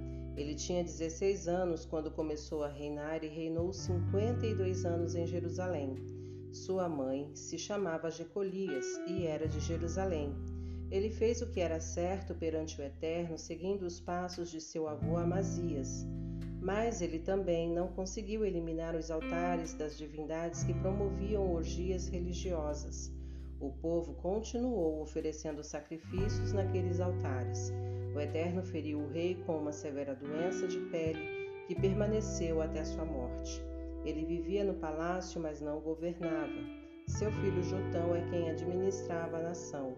O restante da vida e dos feitos de Azarias, tudo que realizou, está registrado nas crônicas dos reis de Judá. Azarias morreu e foi sepultado com os seus antepassados na cidade de Davi. Seu filho Jotão foi seu sucessor. No trigésimo ano do reinado de Azarias, rei de Judá, Zacarias, filho de Jeroboão, começou a reinar sobre Israel em Samaria, e reinou apenas seis meses. Ele agiu mal perante o Eterno, não foi diferente dos seus antecessores, pois continuou nos passos de Jeroboão, filho de Nebate, que levou Israel a pecar. Salum, filho de Jabes, conspirou contra Zacarias e o assassinou em público. Depois tomou o poder. O restante da vida e dos feitos de Zacarias está registrado nas crônicas dos reis de Israel. Com isso, cumpriu-se a palavra do Eterno dada a Jeú. Durante quatro gerações, seus descendentes ocuparão o trono de Israel. Zacarias foi a quarta geração. Salum, filho de Jabes, começou a reinar no trigésimo nono ano de Azarias, rei de Judá. Ele reinou em Samaria apenas um mês. Menahem, filho de Gade, veio de Tirza para Samaria. Ele atacou Salum e o matou. Depois assumiu o poder. O restante da vida e dos feitos de Salum e o relato sobre a conspiração estão registrados nas crônicas dos reis de Israel. A partir de Tirza, Menahem começou a atacar Tifsa, destruindo tanto a cidade quanto os arredores, porque os cidadãos não o acolheram. Ele rasgou cruelmente a barriga das grávidas. No trigésimo nono ano de Azarias, rei de Judá, Menahem, filho de Gade, começou a reinar sobre Israel. Ele reinou em Samaria dez anos e agiu mal diante do Eterno. Ele repetiu todos os pecados de Jeroboão, filho de Nebate, que levou Israel a pecar. Depois, Tiglat-Pileser III, rei da Assíria, atacou a nação, mas Menahem fez um trato com ele, entregou a ele 35 toneladas de prata em troca de seu apoio e da permanência no trono. Ele obrigou cada proprietário de terra de Israel a pagar 600 gramas de prata para o rei da Assíria. O rei da Assíria se contentou com isso e os deixou em paz. O restante da vida e dos feitos de Menahem, com as suas realizações, está tudo registrado nas crônicas dos reis de Israel. Menahem morreu e se uniu a seus antepassados. Seu filho Pecaías foi seu sucessor. No quinquagésimo ano de Azarias, rei de Judá, Pecaías, filho de Menahem, começou a reinar sobre Israel. Reinou em Samaria dois anos. Ele agiu mal diante do Eterno, pois continuou nos antigos caminhos de Jeroboão, filho de Nebate, que fez Israel viver em pecado. Peca, filho de Remalias, seu principal comandante militar, conspirou contra ele, acompanhado de cinquenta homens de Gileade eles o mataram a sangue frio dentro do recinto privativo do Palácio Real de Samaria. Ele também matou Argobe e Arié. Depois do assassinato, Peca assumiu o poder. O restante da vida e dos feitos de Pecaías, tudo o que realizou, está registrado nas crônicas dos reis de Israel. No quinquagésimo segundo ano de Azarias, rei de Judá, Peca, filho de Remalias, começou a reinar sobre Israel em Samaria Reinou vinte anos e agiu mal diante do Eterno. Não se desviou dos caminhos de Jeroboão, filho de Nebate, que levou Israel a viver em pecado. Durante o reinado de Peca, rei de Israel, Tiglat-Pileser III, rei da Síria, invadiu o país. Ele conquistou Ijon, Abel Bet-Maaca, Janoa, Guedes, Quetes, Azor, Gileade, a Galileia e todo o território de Naphtali. Levou ainda todos os moradores cativos. Mas Oséias, filho de Elá, conspirou contra Peca, filho de Remalias. Ele o assassinou e assumiu o poder. Isso aconteceu no vigésimo ano de Jotão, filho de Uzias. O restante da vida e dos feitos de Peca, tudo que realizou, está registrado nas crônicas dos reis de Israel. No segundo ano de Peca, filho de Remalias, rei de Israel, Jotão, filho de Uzias, começou a reinar em Judá. Ele tinha 25 anos de idade quando começou a reinar e reinou 16 anos em Jerusalém. Sua mãe se chamava Jerusa, filha de Zadok. Ele agiu corretamente diante do Eterno, seguindo os passos de seu pai Uzias, mas não impediu o aumento dos altares das divindades ligadas às orgias religiosas. O povo continuava oferecendo sacrifícios nesses altares. Um dos destaques do seu reinado foi a construção da porta superior do Templo do Eterno. O restante da vida e dos feitos de Jotão, todas as suas realizações, está tudo registrado nas crônicas dos reis de Judá. Nessa época, o Eterno instigou Rezim, rei da Síria, e Peca, filho de Remalias, a fazer guerra contra Judá. Jotão morreu e descansou com seus antepassados. Foi sepultado no cemitério da família na cidade de Davi. Seu filho Acás foi seu sucessor.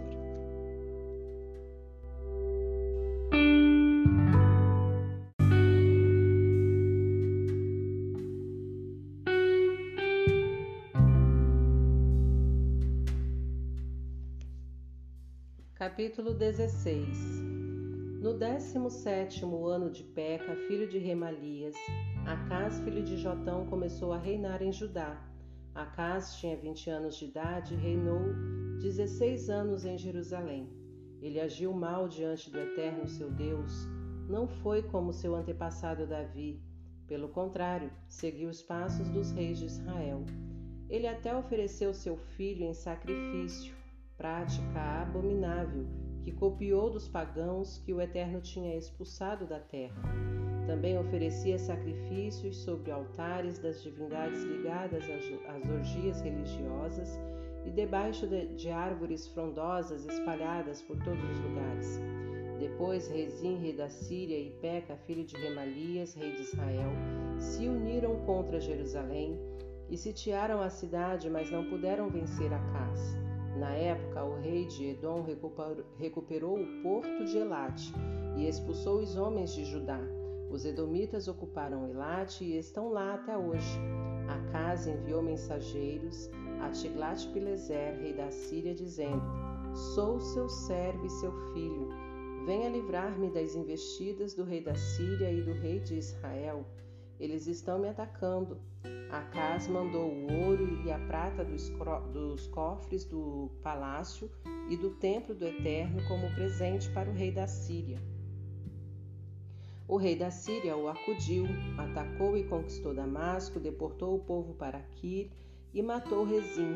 O rei Acas foi encontrar-se com Tiglat-Pileser, rei da Síria, em Damasco, ficou impressionado com o altar de Damasco e, quando voltou, mandou o sacerdote Urias um desenho e a planta do altar. O sacerdote Urias construiu o altar de acordo com as especificações que o rei Acas tinha enviado de Damasco. Quando o rei chegou de Damasco, concluído o altar, assim que o rei viu o altar, aproximou-se em reverência e programou um sacrifício com todo tipo de oferta: ofertas queimadas, ofertas de cereal e ofertas de bebida, e aspergiu sangue sobre as ofertas de paz. Mas ele retirou do centro o antigo altar de bronze, que representava a presença do Eterno, e o deixou num canto. Em seguida, o rei Acas deu ordem ao sacerdote Urias: De agora em diante, todos os sacrifícios serão oferecidos no novo altar. O grande altar, as ofertas queimadas da manhã, as ofertas de cereal da tarde, as ofertas queimadas e as ofertas de cereal do rei, as ofertas queimadas, as ofertas de cereal do povo e todas as ofertas de bebidas. Derrame todo o sangue das ofertas queimadas e dos sacrifícios sobre esse altar. O antigo altar de bronze será para meu uso particular. O sacerdote Urias seguia à risca as instruções do rei Acás.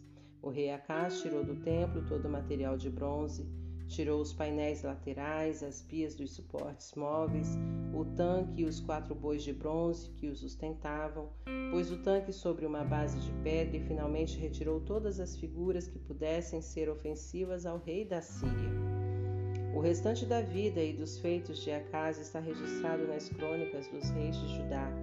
Acás morreu e foi sepultado com seus antepassados na cidade de Davi. Seu filho Ezequias foi seu sucessor.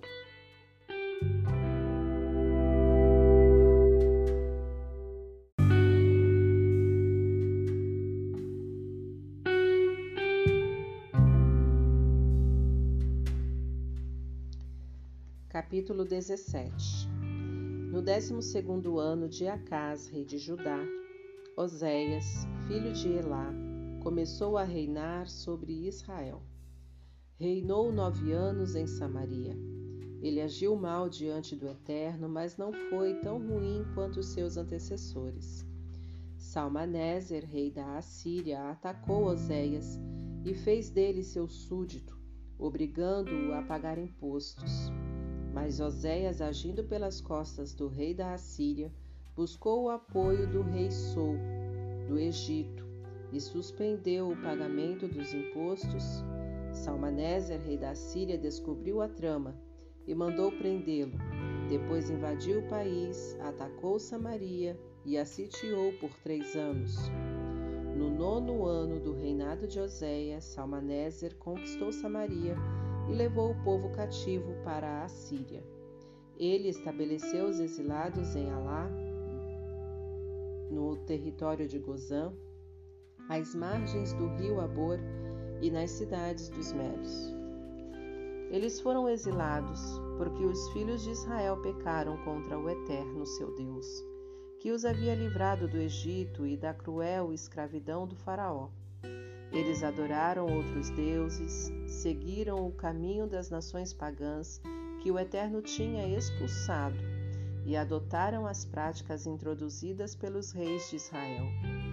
Praticaram as ocultas coisas ofensivas ao Eterno e, depois, construíram publicamente altares que instigavam a prostituição em toda parte. Puseram símbolos e colunas sagradas em toda esquina.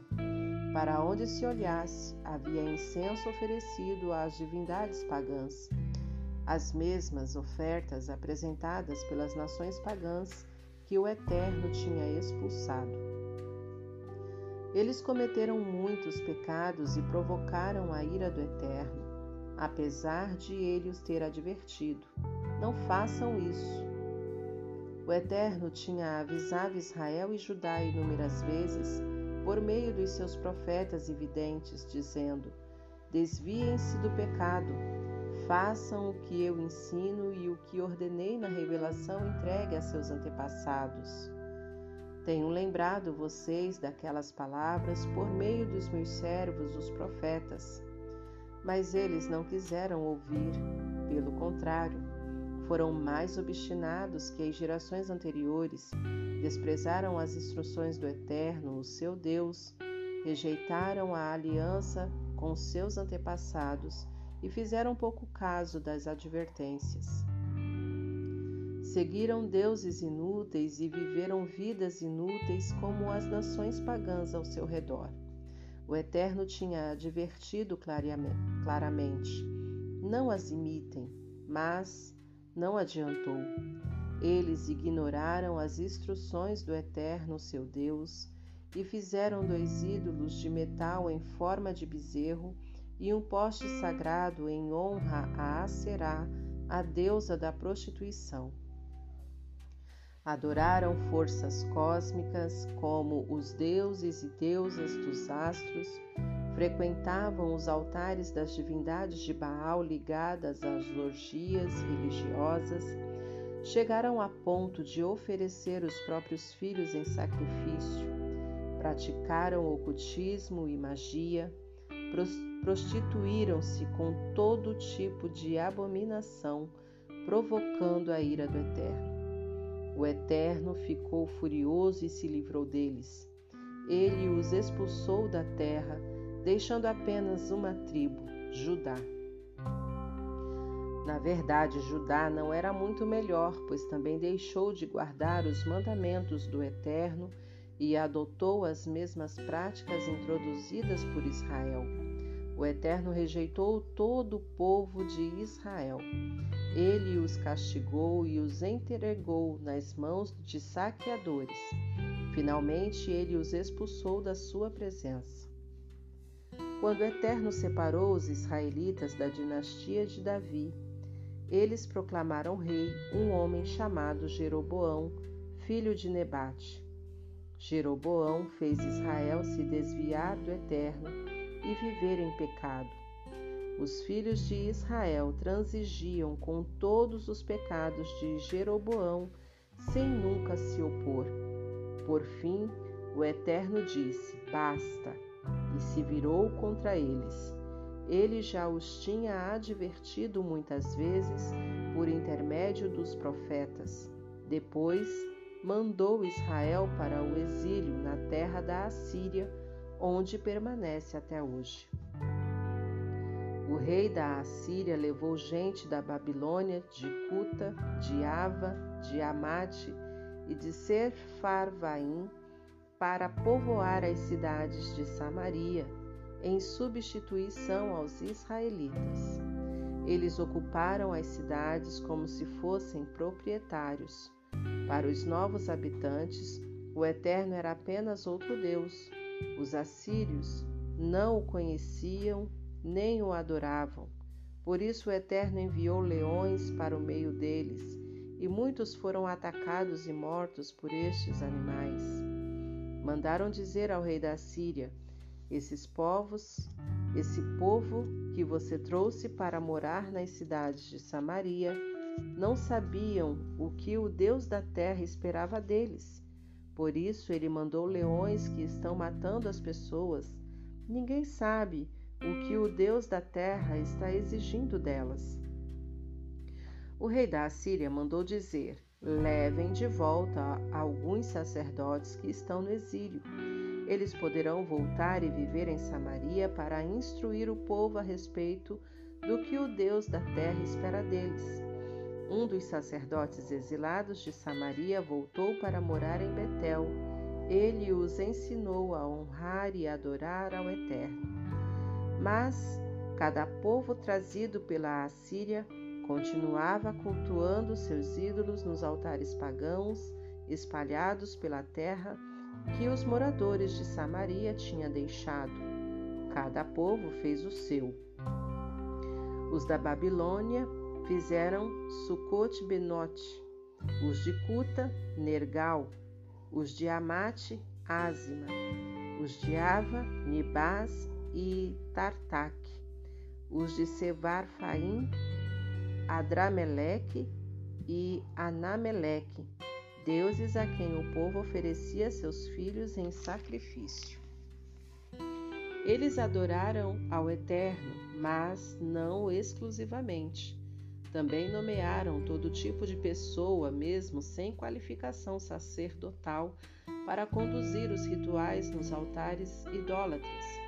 Eles adoravam ao Eterno, mas também mantiveram a devoção aos deuses de onde eles vieram. Eles continuam até hoje nessas práticas antigas. Não adoram ao Eterno e não seguem as instruções nem as ordenanças que o Eterno deixou para os filhos de Jacó, a quem ele deu o nome de Israel, porque o Eterno fez aliança com seu povo e ordenou: Não adorem outros deuses, não se prostrem diante deles, não sirvam nem ofereçam sacrifícios a eles. Adorem ao Eterno, o Deus de, que tirou vocês da terra do Egito, manifestando seu grande poder Respeitem e temam a Ele, adorem a Ele, ofereçam sacrifícios a Ele somente. Tudo o que Ele deixou escrito para vocês, instruindo-os a como viver e se conduzir. Ora, pratiquem tudo isso enquanto viverem. De maneira alguma vocês deverão adorar outros deuses. Não se esqueçam das suas obrigações na aliança que Ele fez com vocês. Não adorem outros deuses, adorem apenas ao Eterno. É Ele quem livrará vocês de toda a opressão. Mas eles não deram atenção, continuaram fazendo o que sempre fizeram. Já aqueles povos adoravam ao Eterno, mas também prestavam cultos aos ídolos pagãos. Até hoje fazem isto. Seus filhos e netos repetem as práticas de seus antepassados.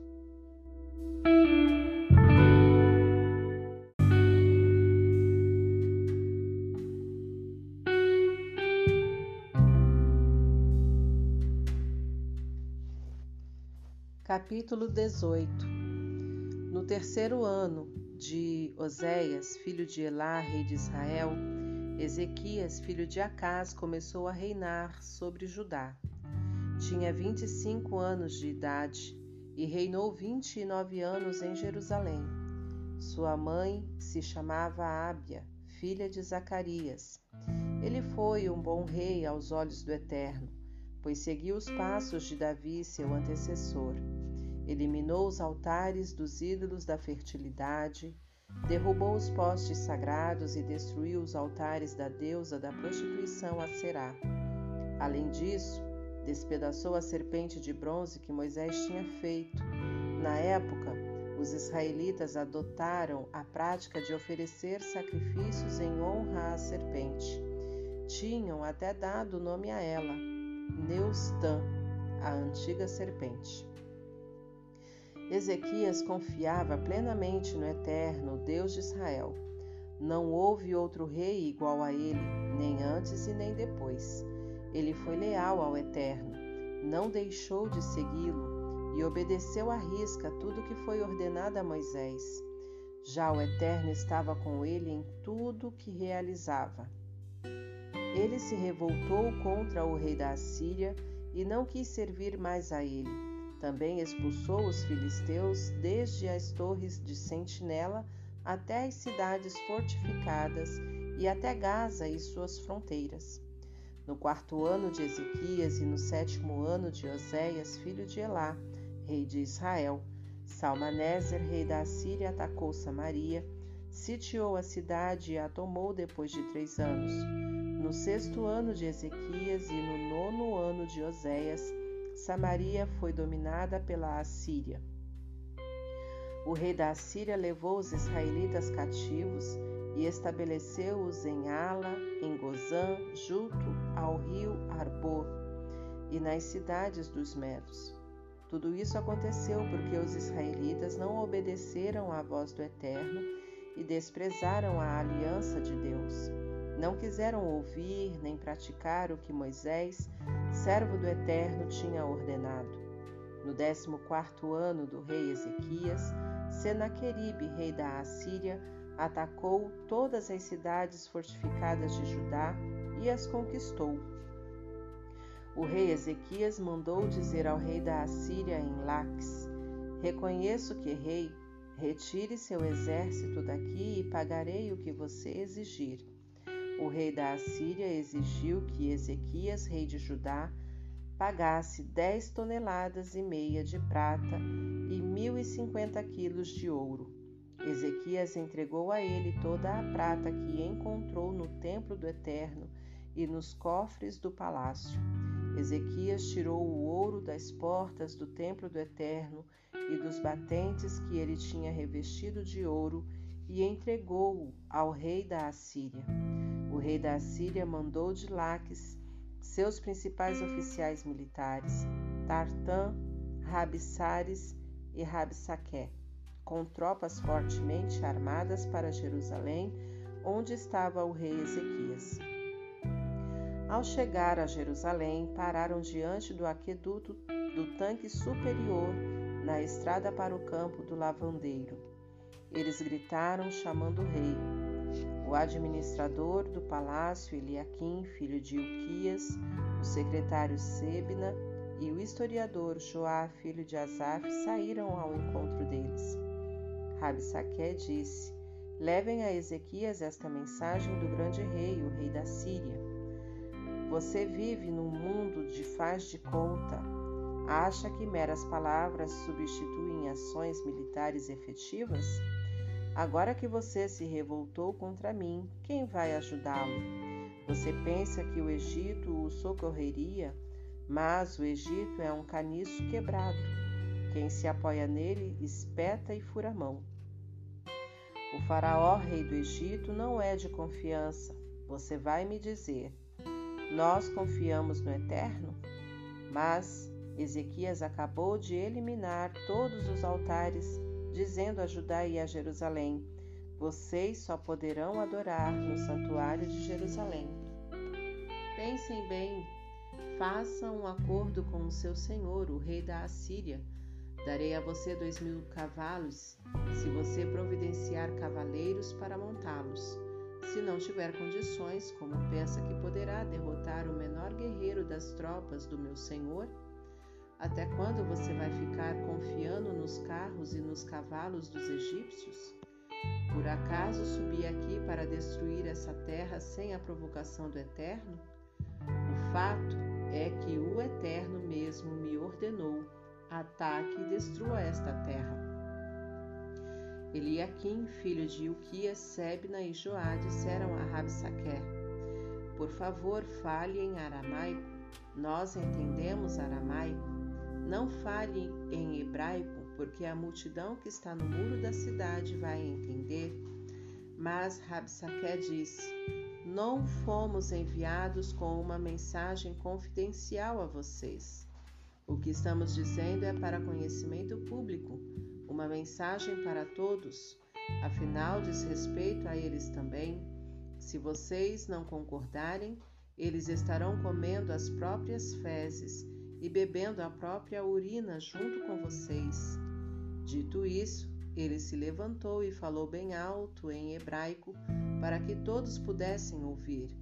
Ouçam atentamente as palavras do grande rei, o rei da Assíria. Não deixem Ezequias enganar vocês. Ele não tem condições de livrá-los. Não acreditem nessa conversa de Ezequias de confiar no Eterno, quando ele diz: O Eterno nos livrará. Esta cidade nunca será entregue nas mãos do rei da Assíria. Não prestem atenção a Ezequias, ele não sabe do que está falando. Ouçam o rei da Assíria, façam as pazes comigo e fiquem tranquilos. Cada um de vocês terá sua terra e sua fonte. Eu levarei vocês para uma terra muito melhor do que esta, com fartura de cereais, vinho, pão, videiras, oliveiras e mel. Vocês vivem apenas uma vez, por isso escolham viver bem. Não deem atenção a Ezequias. Não acreditem em suas mentiras quando diz: O Eterno nos livrará. Vocês já ouviram que algum Deus em algum lugar tenha livrado seu povo do rei da Assíria? Onde estão os deuses de Amate e de Arpade? Onde estão os deuses de Sefarvaim, de Ena, de Iva? E Samaria, por acaso os deuses deles os livraram? Repito, vocês se lembram de algum Deus que tenha livrado alguém do rei da Assíria?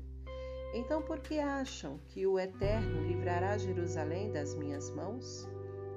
O povo ficou calado. Ninguém disse nada, pois o rei tinha determinado: vocês estão proibidos de dizer alguma coisa. Então o administrador do palácio Eliakim, o secretário Sebna e o historiador Joá voltaram a Ezequias. Eles tinham rasgado a própria roupa em sinal de desespero eles repetiram tudo que Rabsaquef tinha falado.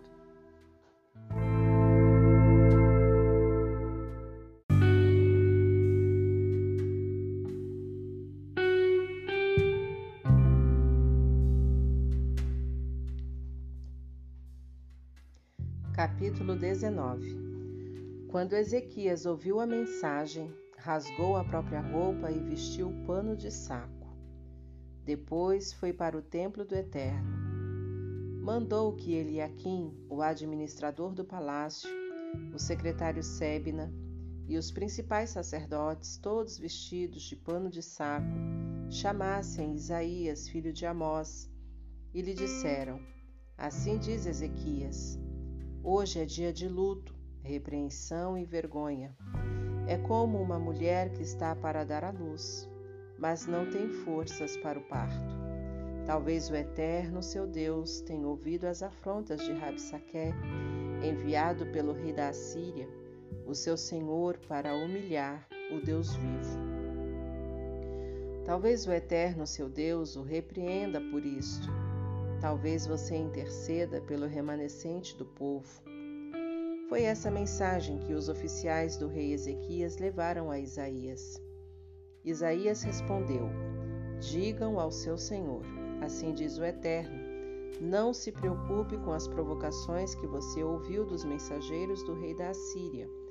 Vou fazer o seguinte: ele ficará confuso, pois receberá notícias que o deixarão apavorado e o farão voltar para o seu país. Lá farei que ele seja morto. Rabsaquer soube que o rei da Assíria saíra de Laques e estava atacando Líbina. Senaqueribe ouviu que Tiraca, o rei etíope, estava se aproximando para atacá-lo.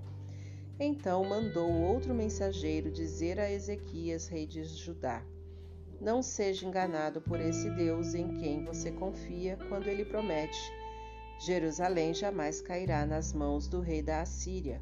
Isso é mentira. Você conhece a reputação do rei da Assíria. Várias nações já foram destruídas. E o que faz você pensar que Jerusalém será uma exceção? Preste atenção a essas nações destruídas que foram devastadas pelos meus antecessores. Por acaso os deuses delas serviram para alguma coisa? Olhe para Gozã, para Arã, para Rezefe, para o povo de Éden. Em Telassar viraram ruínas. O que restou do rei de Amate, do rei de Arpade, do rei de Sevarfaim, de Rena e de Iva, nada. Ezequias recebeu a carta do mensageiro e a leu. Foi para o templo, depositou-a diante do Eterno e orou. Ó Eterno Deus de Israel, assentado em majestade sobre o trono, entre os querubins. És o único Deus, soberano sobre todos os reinos da terra, Criador do céu e da terra. Abre os ouvidos, ó Eterno, e ouve. Abre os olhos e vê. Olha para esta carta de Senaqueribe, que afronta o Deus vivo. Na verdade, ó Eterno, os reis da Assíria destruíram nações e reinos, queimaram seus deuses e destruíram seus ídolos, que não passavam de obras de pau e pedra. Mas agora, ó Eterno nosso Deus, livra-nos das mãos da Assíria, para que todos os reinos da terra reconheçam que és o único Deus. Não demorou muito e Isaías, filho de Amós, mandou dizer a Ezequias: Assim diz o Eterno: Você orou a mim com respeito a Senaqueribe, rei da Assíria, pois ouvi a sua oração, e a resposta do Eterno é esta: A Virgem, filha de Sião, zomba de você. A filha de Jerusalém está balançando a cabeça em desprezo. A quem você ofendeu? A quem você está afrontando? Diante de quem você se vangloria? Diante do Santo de Israel? Você mandou seus servos humilharem o meu Senhor. Você se orgulhou dizendo: Com os meus carros de guerra subo aos montes mais altos, até mesmo aos picos nevados dos montes do Líbano. Derrubei seus enormes cedros, cortei as melhores árvores, percorri todo o mundo, visitei as melhores florestas, construí cisternas em lugares muito distantes e bebi de suas águas. Caminhei e espirrei água com os pés descalços nos rios do Egito. Acaso você não percebeu que sou eu quem está, quem está por trás de tudo isso? Há muito, muito tempo planejei isso e agora estou pondo em prática. Você é o instrumento que escolhi para reduzir fortalezas a pó para deixar seu povo desamparado, cabisbaixo, desanimado. Ficaram como o capim, frágeis como o mato, inconstantes como ervas agitadas pelo vento. Sei quando você se deita, quando chega, quando sai. Também me lembro de todos os seus acessos de raiva contra mim. Justamente por causa da sua fúria e do seu atrevimento, é que estou fisgando você pelo nariz e pondo um freio em sua boca para levá-lo de volta ao lugar de onde saiu. Ezequias, este será o sinal de confirmação. Neste ano vocês comerão do que cresce naturalmente. No próximo ano, o que conseguirem apanhar, emprestar ou roubar. Mas no terceiro ano vocês plantarão e colherão plantarão vinhas e comerão suas uvas. Um remanescente da família de Judá ainda firmará suas raízes e produzirá frutos. O remanescente voltará de Jerusalém, os sobreviventes do Monte Sião. O zelo do Eterno fará isso acontecer. Para resumir, assim diz o Eterno com respeito ao rei da Assíria: Ele não invadirá esta cidade não lançará uma única flecha contra ela, não exibirá seu escudo, nem lançará o ataque contra ela. Ele voltará para casa pelo caminho por onde veio, não invadirá a cidade, diz o Eterno. Eu protegerei a cidade, eu a livrarei, pelo meu nome e por amor a Davi. Naquela mesma noite, um anjo do Eterno massacrou 185 mil assírios. Quando os habitantes de Jerusalém acordaram no dia seguinte, havia cadáveres por toda parte. Senaqueribe, rei da Assíria, saiu dali, voltou direto para casa em Nínive e ficou lá, certo dia, quando estava adorando no templo do seu Deus. Nisroque, seus filhos, Adrameleque e Sarezer o assassinaram e fugiram para a terra de Ararat. Seu filho Esaradom o sucedeu.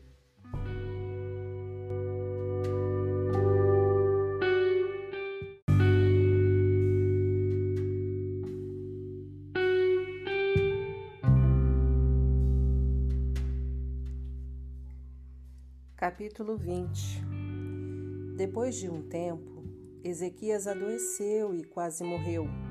O profeta Isaías, filho de Amós, foi visitá-lo e disse: Assim diz o Eterno: Deixe em ordem os seus negócios, você não tem muito tempo de vida. Ezequias virou o rosto e dirigiu-se ao Eterno e orou. Lembra-te, ó Eterno, de quem eu sou e do que realizei. Tenho vivido honestamente diante de ti. O meu coração tem sido íntegro e constante. Vivi para te agradar e fazer o que desejavas. Ezequias chorou amargamente. Isaías estava saindo, mas antes de deixar o pátio interior, veio a ele a palavra do Eterno, dizendo: Volte e diga a Ezequias, príncipe do meu povo: Assim diz o Eterno, Deus do seu antepassado Davi. Eu ouvi sua oração e vi suas lágrimas. Vou curar você. Daqui três dias você irá andando por conta própria ao templo do Eterno. Acrescentei quinze anos à sua vida Estou livrando você do rei da Assíria e protegendo esta cidade com meu escudo por causa do meu nome e por amor a Davi. Isaías disse ainda: Preparem uma pasta de figo. Prepararam a pasta e a aplicaram na úlcera. Logo depois, Ezequias começou a se recuperar. Ezequias disse a Isaías: Como saberei que isso vem do Eterno? Qual é o sinal de que o Eterno está me curando e daqui três dias irei andando por conta própria ao templo do Eterno? Isaías respondeu: Este é o sinal de que o Eterno cumprirá o que prometeu. Você escolhe se quer que a sombra avance ou recue dez graus.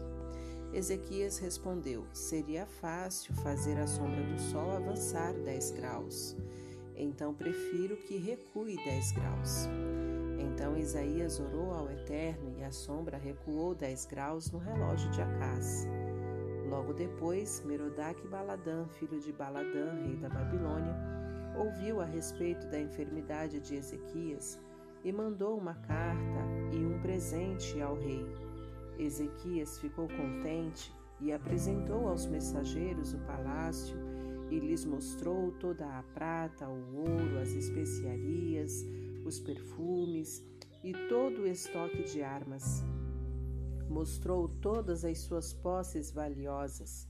Ezequias não deixou de mostrar a eles nada do seu palácio e do seu reino.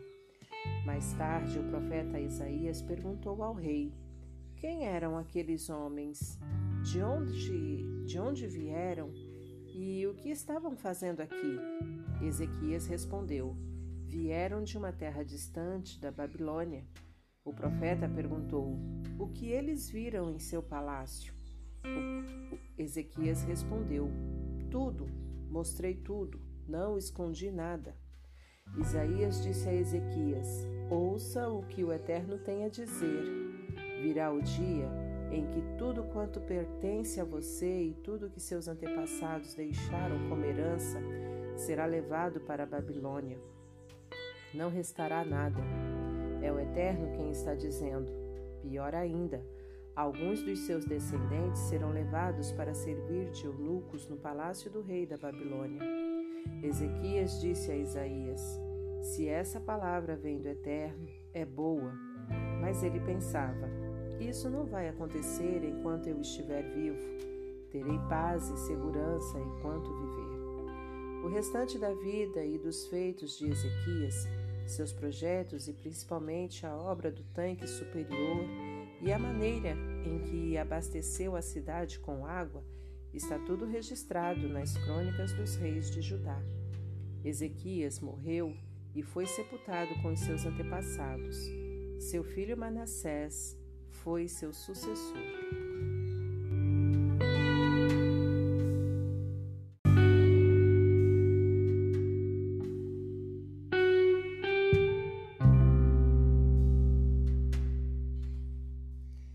Capítulo 21 Manassés tinha 12 anos de idade quando começou a reinar. Reinou 55 anos em Jerusalém. Sua mãe se chamava Efizibá. Ele agiu mal diante do Eterno. Reintroduziu todas as práticas imorais e perversas dos povos que o Eterno tinha expulsado de diante dos israelitas. Reconstruiu os altares de prostituição que seu pai Ezequias destruíra Construiu altares e postes sagrados para o deus da fertilidade, Baal, e para a deusa da prostituição, Aserá, como Acabe, rei de Israel, tinha feito. Adorou todo tipo de astros. Construiu altares pagãos até dentro do templo de Jerusalém, dedicado exclusivamente por decreto do Eterno. Em Jerusalém estabelecerei o meu nome Construiu ainda altares a todo tipo de astros e os colocou nos dois pátios do templo do Eterno. Ofereceu o próprio filho em sacrifício. Praticou magia e feitiçaria. Consultou o espírito dos mortos. Enfim, provocou a ira do Eterno cometendo todo tipo de profanação. A gota d'água foi pôr a imagem da deusa da prostituição a Será dentro do templo do Eterno uma afronta flagrante à declaração do Eterno a Davi e a Salomão. Neste templo e na cidade de Jerusalém, que escolhi entre todas as tribos de Israel, estabelecerei o meu nome para sempre. Nunca mais deixarei o meu povo Israel andar errante fora da terra que dei aos seus antepassados, contanto que obedeçam a tudo que ordenei por meio de meu servo Moisés. Mas o povo não deu ouvidos. Manassés fez o povo se desviar e conseguiu ser pior que as nações pagãs que o Eterno tinha destruído. O Eterno disse por meio dos seus servos, os profetas: Já que Manassés, rei de Judá, cometeu tamanho pecado, superando até os pecados dos amorreus que o antecederam, tornando Judá uma nação de pecadores com ídolos falsos, assim diz o Eterno, Deus de Israel Causarei desgraça sobre Jerusalém e Judá. Será tão terrível que, quando as pessoas ouvirem as notícias, não acreditarão. Repetirei em Jerusalém o que fiz em Samaria.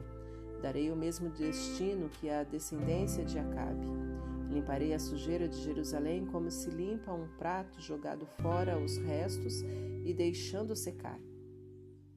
Eliminarei o que resta de minha herança, lançando-os sobre seus inimigos.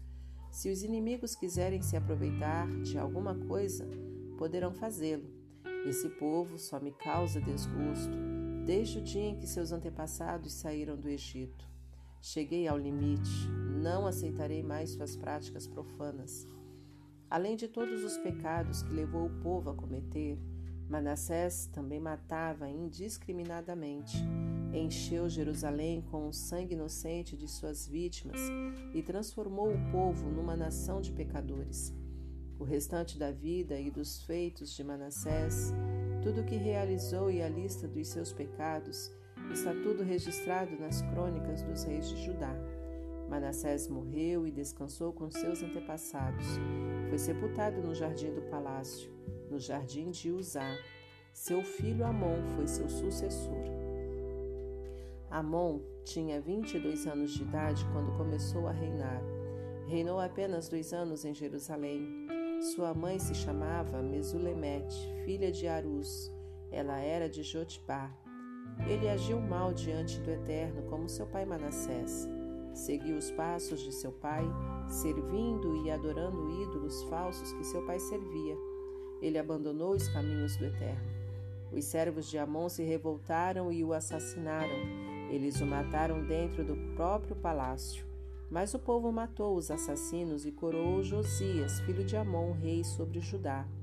O restante da vida e dos feitos de Amon está registrado nas crônicas dos reis de Judá. Eles o sepultaram no túmulo do jardim de Uzá. Seu filho Josias o sucedeu.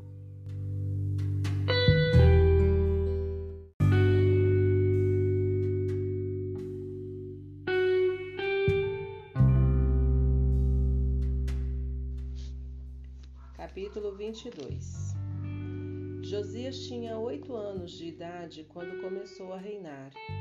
Ele reinou 31 anos em Jerusalém. Sua mãe chamava-se Gedida, filha de Adaías. Ela era de Boscate. Ele agiu corretamente diante do Eterno e seguiu os passos de seu antepassado Davi, sem se desviar para a direita nem para a esquerda. No 18º ano do seu reinado, rei Josias mandou o secretário do palácio, Safã, filho de Azalias e neto de Mesulão, ao templo do Eterno com a seguinte instrução: Procure Ilquias, o sacerdote principal, e peça para ele contar o dinheiro do templo do Eterno que o porteiro arrecadou do povo. Peça que ele entregue tudo ao superintendente da obra do templo do Eterno para pagar os que estão trabalhando na reforma do templo, os carpinteiros, os construtores e os pedreiros. Dê a ele autorização para comprar madeira e pedras lavradas para os reparos. Não precisa exigir recibo do dinheiro que você entregar, porque eles são pessoas honestas. O sacerdote principal Ilquias relatou a Safã, secretário do palácio, Acabei de encontrar o livro da revelação do Eterno, que contém as instruções do Eterno para nós. Encontrei-o no templo. Ele,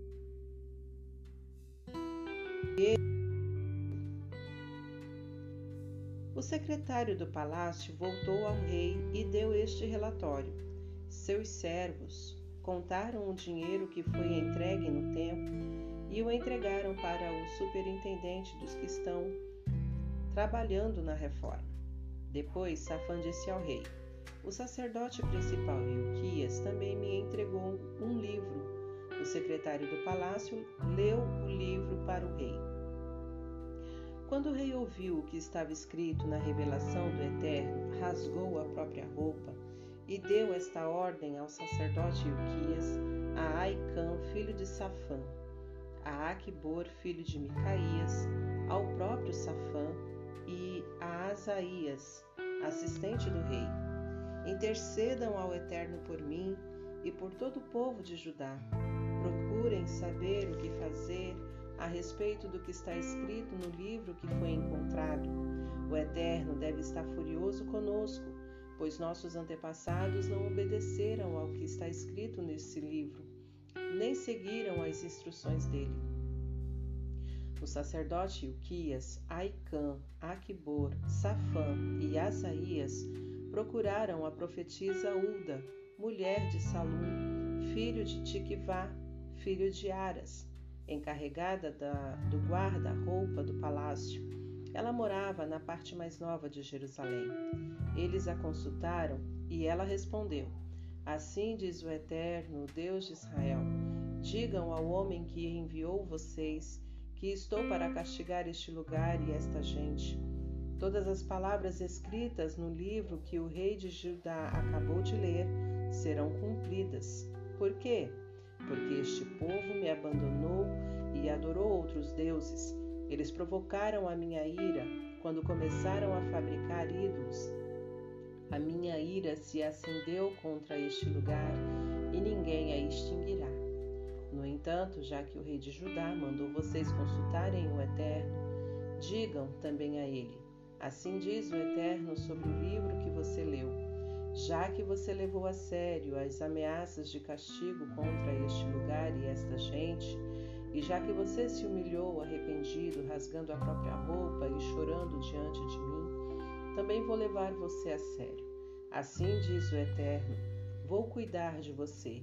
Você morrerá tranquilo e será sepultado em paz. Não verá o castigo que trarei a este lugar. Os homens levaram a mensagem ao rei.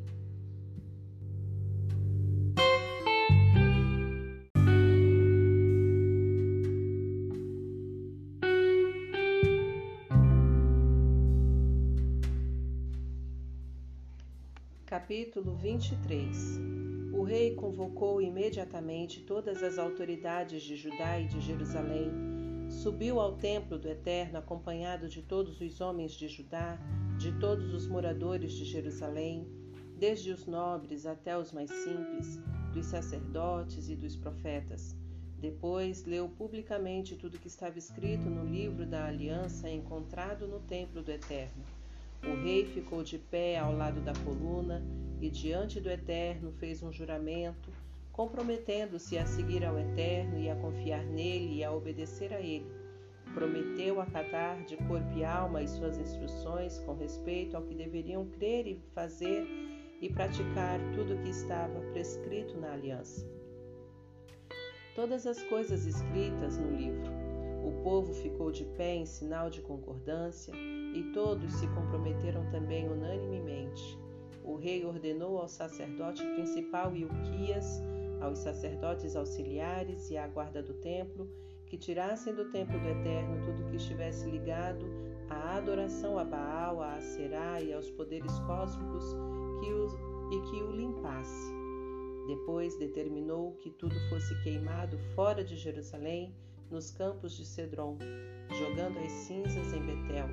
Ele despediu os sacerdotes pagãos que os reis de Judá tinham contratado para supervisionar os altares das divindades ligadas às orgias religiosas nas cidades de Judá e nos arredores de Jerusalém.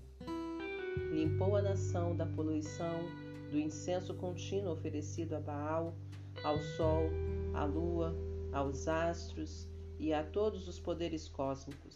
Retirou o poste sagrado de Acerá do templo do Eterno e o levou para o vale do Cedron, fora de Jerusalém, onde o queimou.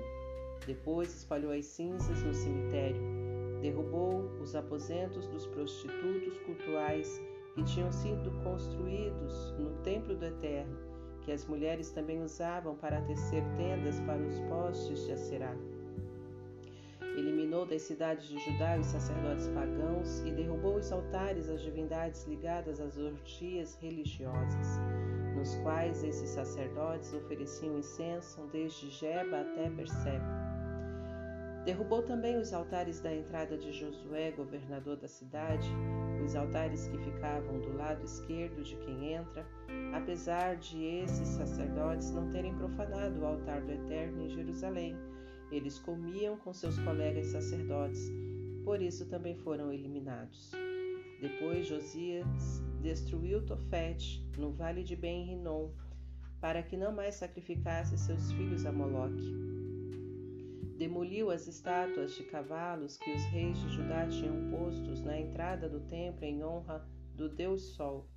Eles ficavam no pátio perto da sala do oficial Natameleque.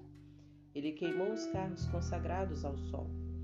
Rei, o rei esmigalhou os altares do terraço de Acaz, os altares erguidos pelos reis de Judá e os altares de Manassés espalhados pelo pátio do templo retirou todo o entulho deles e jogou no vale do Cedron.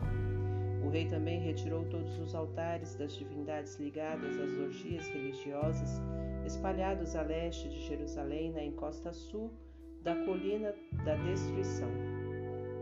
Os que o rei Salomão tinha, tinha construído para a deusa prostituta Será dos Sidônios, para Camus, o ídolo dos Moabitas, e para Moloque, o deus abominável dos Amonitas. Quebrou os altares, reduziu a nada os postes sagrados de Aserá e espalhou ossos humanos sobre eles. Depois foi a vez do altar de Betel, que Jeroboão, filho de Nebate, tinha construído, o mesmo Jeroboão que levou Israel a viver em pecado. Quebrou o altar, queimou o santuário.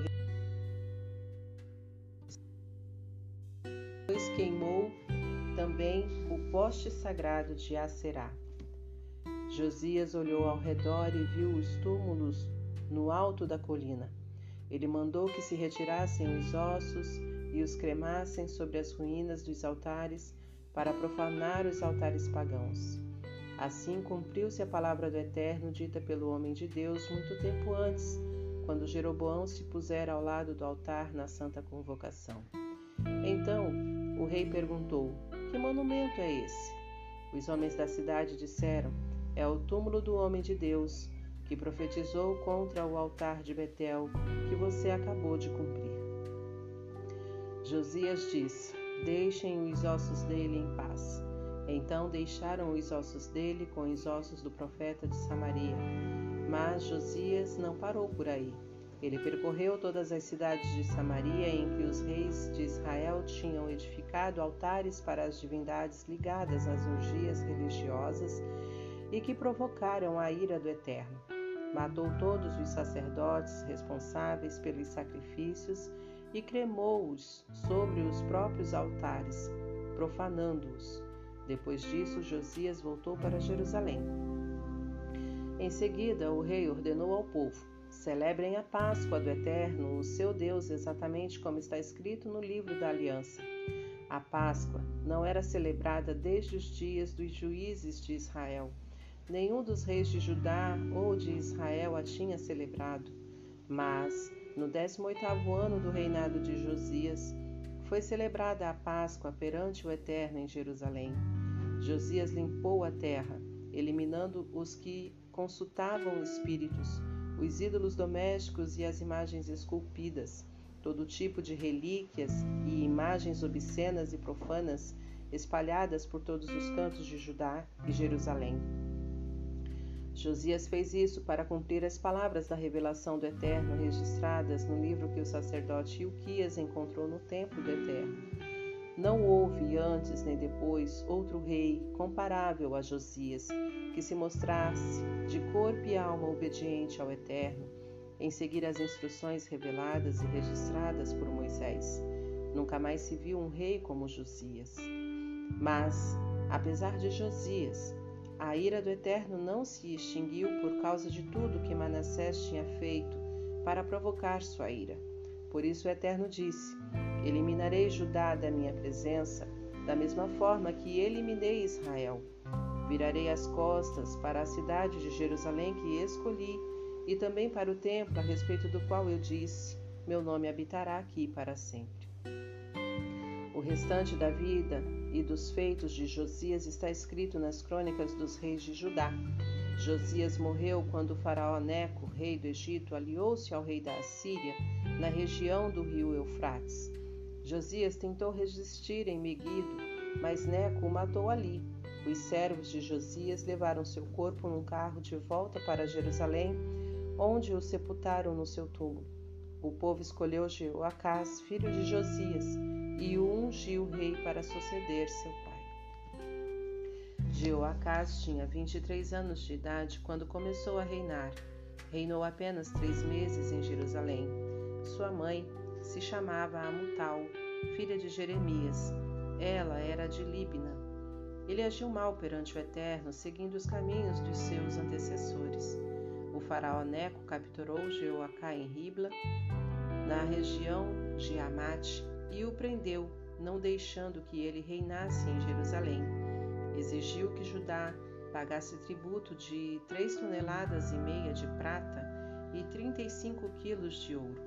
Depois o faraó Neco designou Eliaquim, filho de Josias, rei no lugar dele e mudou seu nome para Jeoaquim.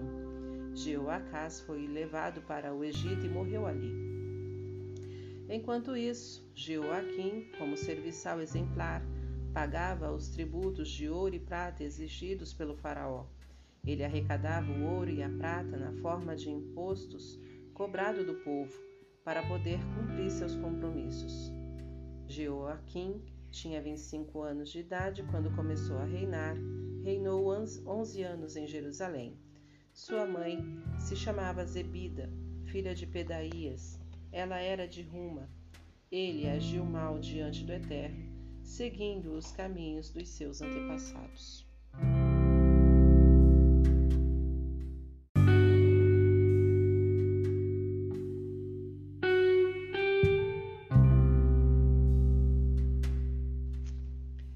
Capítulo 24 Durante seu reinado, Nabucodonosor, rei da Babilônia, invadiu Judá. Jeoaquim passou a servi-lo, mas, depois de três anos, se rebelou. O Eterno enviou vários exércitos contra ele: babilônios, arameus, moabitas e amonitas. O objetivo era destruir Judá, para se cumprir o que o Eterno tinha anunciado por meio dos profetas Nada aconteceu sem um propósito. O Eterno estava castigando Judá por causa dos pecados de Manassés, pelo derramamento de sangue inocente que tinha inundado as ruas de Jerusalém. O Eterno não estava disposto a perdoar esses crimes. O restante da vida e dos feitos de Joaquim está registrado nas crônicas dos reis de Judá. Joaquim morreu e foi sepultado com seus antepassados. Seu filho Joaquim foi seu sucessor. O Egito não era mais uma ameaça, pois deixou de sair com seu exército para invadir outros países. O rei da Babilônia tinha conquistado todas as terras entre o ribeiro do Egito e o rio Eufrates, que antes eram controladas pelo rei do Egito. Joaquim tinha 18 anos de idade quando começou a reinar. Reinou apenas três anos em Jerusalém. Sua mãe se chamava Neusta, filha de Eunatã. Ela era de Jerusalém. Ele agiu mal diante do Eterno, como seu pai tinha feito. Certo dia, os oficiais de Nabucodonosor, rei da Babilônia, atacaram Jerusalém e montaram um cerco em torno dela. Enquanto seus oficiais montavam o cerco em volta da cidade, Nabucodonosor, rei da Babilônia, fez uma visita pessoal a Jerusalém, e Joaquim, rei de Judá, com sua mãe, seus oficiais, seus conselheiros e os líderes do governo renderam-se a ele. No oitavo ano do seu reinado, Joaquim foi levado cativo pelo rei da Babilônia. Nabucodonosor retirou todos os tesouros do templo do Eterno e do palácio real, e quebrou todos os objetos de ouro que Salomão, rei de Israel, tinha feito para o templo do Eterno. Não era de admirar, pois o Eterno já tinha anunciado que isto aconteceria. Depois levou para o exílio todo o povo de Jerusalém, os líderes, os soldados, todos os artesãos e os ferreiros, cerca de dez mil pessoas. Apenas os mais pobres ficaram. Nabucodonosor também levou Joaquim cativo para a Babilônia. Joaquim foi acompanhado de sua mãe, suas mulheres, seus principais oficiais e líderes. Foram deportados para a Babilônia sete mil soldados de combate e mais de mil ferreiros e artesãos. O rei da Babilônia nomeou Matanias, tio de Joaquim, rei sobre Judá, e mudou seu nome para Zedequias. Zedequias tinha 21 anos de idade quando começou a reinar Reinou em Jerusalém onze anos. Sua mãe chamava-se Amutal, filha de Jeremias. Ela era de Libna. Ele agiu mal diante do Eterno, seguindo os passos de Jeoaquim. Tudo isso aconteceu a Jerusalém e a Judá por causa da ira do Eterno. Finalmente ele os expulsou da sua presença. Depois, Zedequias se rebelou contra o rei da Babilônia.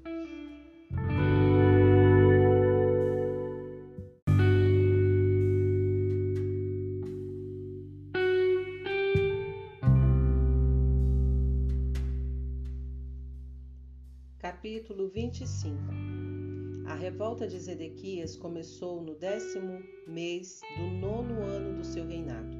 Nabucodonosor e todo o seu exército rumaram para Jerusalém, montaram acampamento, cercaram a cidade e prepararam rampas de ataque.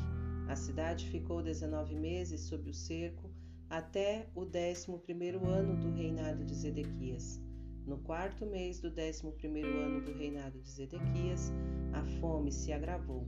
Não havia nem migalhas para o povo comer, mas foi percebida uma brecha nas linhas inimigas, e à noite todo o exército fugiu pela passagem entre os dois muros próximos ao jardim do rei.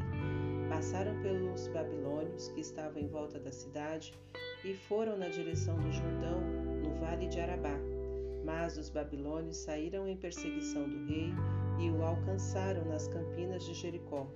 O exército de Zedequias tinha desertado e estava espalhado por todos os lugares. Os babilônios prenderam Zedequias e o levaram ao rei da Babilônia que estava em Ribla. Ali mesmo o julgaram e o sentenciaram. Os filhos de Zedequias foram executados na presença dele. Foi a última coisa que ele viu, porque depois disso eles furaram os olhos dele. Em seguida, levaram-no algemado para a Babilônia. No nono ano do reinado de Nabucodonosor, da Babilônia, no dia sete do quinto mês, Nebuzaradã, chefe da guarda do rei da Babilônia, chegou a Jerusalém. Ele incendiou o templo do Eterno, depois destruiu o palácio real, as casas e todas as construções de Jerusalém. As tropas babilônicas que o acompanhavam derrubaram os muros da cidade. Por fim, reuniu todos os que ainda estavam na cidade e os que tinham desertado e os entregou ao rei da Babilônia e os levou para o exílio. Mas deixou alguns pobres agricultores cuidando do que tinha sobrado das vinhas e das lavouras. Os babilônios derrubaram as colunas de bronze e os suportes de bronze e o tanque de bronze que estavam no templo do Eterno. Eles levaram todo o bronze para a Babilônia, também levaram todos os utensílios de bronze usados para o sacrifício no templo, e os incensários, e as bacias, e aspersão de ouro e de prata. Não ficou nada. Todo o metal precioso que encontraram foi levado. A quantidade de bronze tirada das duas colunas, do tanque e dos suportes que Salomão tinha feito para o templo do Eterno era tanta que não se podia medir. Cada coluna tinha oito metros e dez centímetros de altura fora, fora o capitel no alto da coluna, que tinha 1,35m de altura, e era enfeitado ao redor com uma fileira de romãs de bronze. O comandante da guarda levou prisioneiros o sacerdote principal Seraías, o sacerdote auxiliar Sofonias, três guardas do templo, o oficial que era comandante do exército, cinco conselheiros do rei, tesoureiro, o chefe do alistamento militar e sessenta homens que ainda restavam do povo. Nebuzaradã, comandante da guarda do rei, conduziu-os em marcha até Ribla, onde estava o rei da Babilônia. Em Ribla, na terra de Amate, o rei da Babilônia os matou a sangue frio. Judá foi para o exílio, para longe da sua terra. Nabucodonosor, rei da Babilônia, Nomeou Gedalias, filho de Aicã, filho de Safã, governador sobre os que restaram em Judá. Quando Ismael, filho de Netanias, Joanã, filho de Careá, Seraías, filho de Tanumete, e o Netofatita, e Jezanias, filho de uma Acatita, todos oficiais do exército, souberam que Nabucodonosor tinha nomeado Gedalias foram conversar com ele em Mispá. Gedalias tranquilizou os oficiais e seus soldados, dizendo: Não fiquem com medo dos oficiais babilônios. Voltem para as suas terras e suas famílias e respeitem o rei da Babilônia. Não se preocupem, tudo ficará bem. Passado um tempo, no sétimo mês, Ismael, filho de Netanias, filho de Elisama, da linhagem real, retornou com dez homens e matou Gedalias, bem como os judeus e os oficiais babilônios que estavam com ele em Mispá. Mas, com medo da retaliação dos babilônios, eles fugiram para o Egito, levando os líderes e o povo, desde as crianças até os velhos. No 37 ano do exílio de Joaquim, rei de Judá, Evil-Merodach começou a reinar na Babilônia e libertou Joaquim da prisão foi no dia 27 do 12 mês. O rei o tratou com cortesia e dispensou a ele um tratamento especial diferente do que se fazia a outros prisioneiros políticos da Babilônia. Joaquim pôde deixar de lado a roupa de prisioneiro e comeu na companhia do rei pelo resto de sua vida. O rei providenciou tudo o que ele precisava para uma vida tranquila.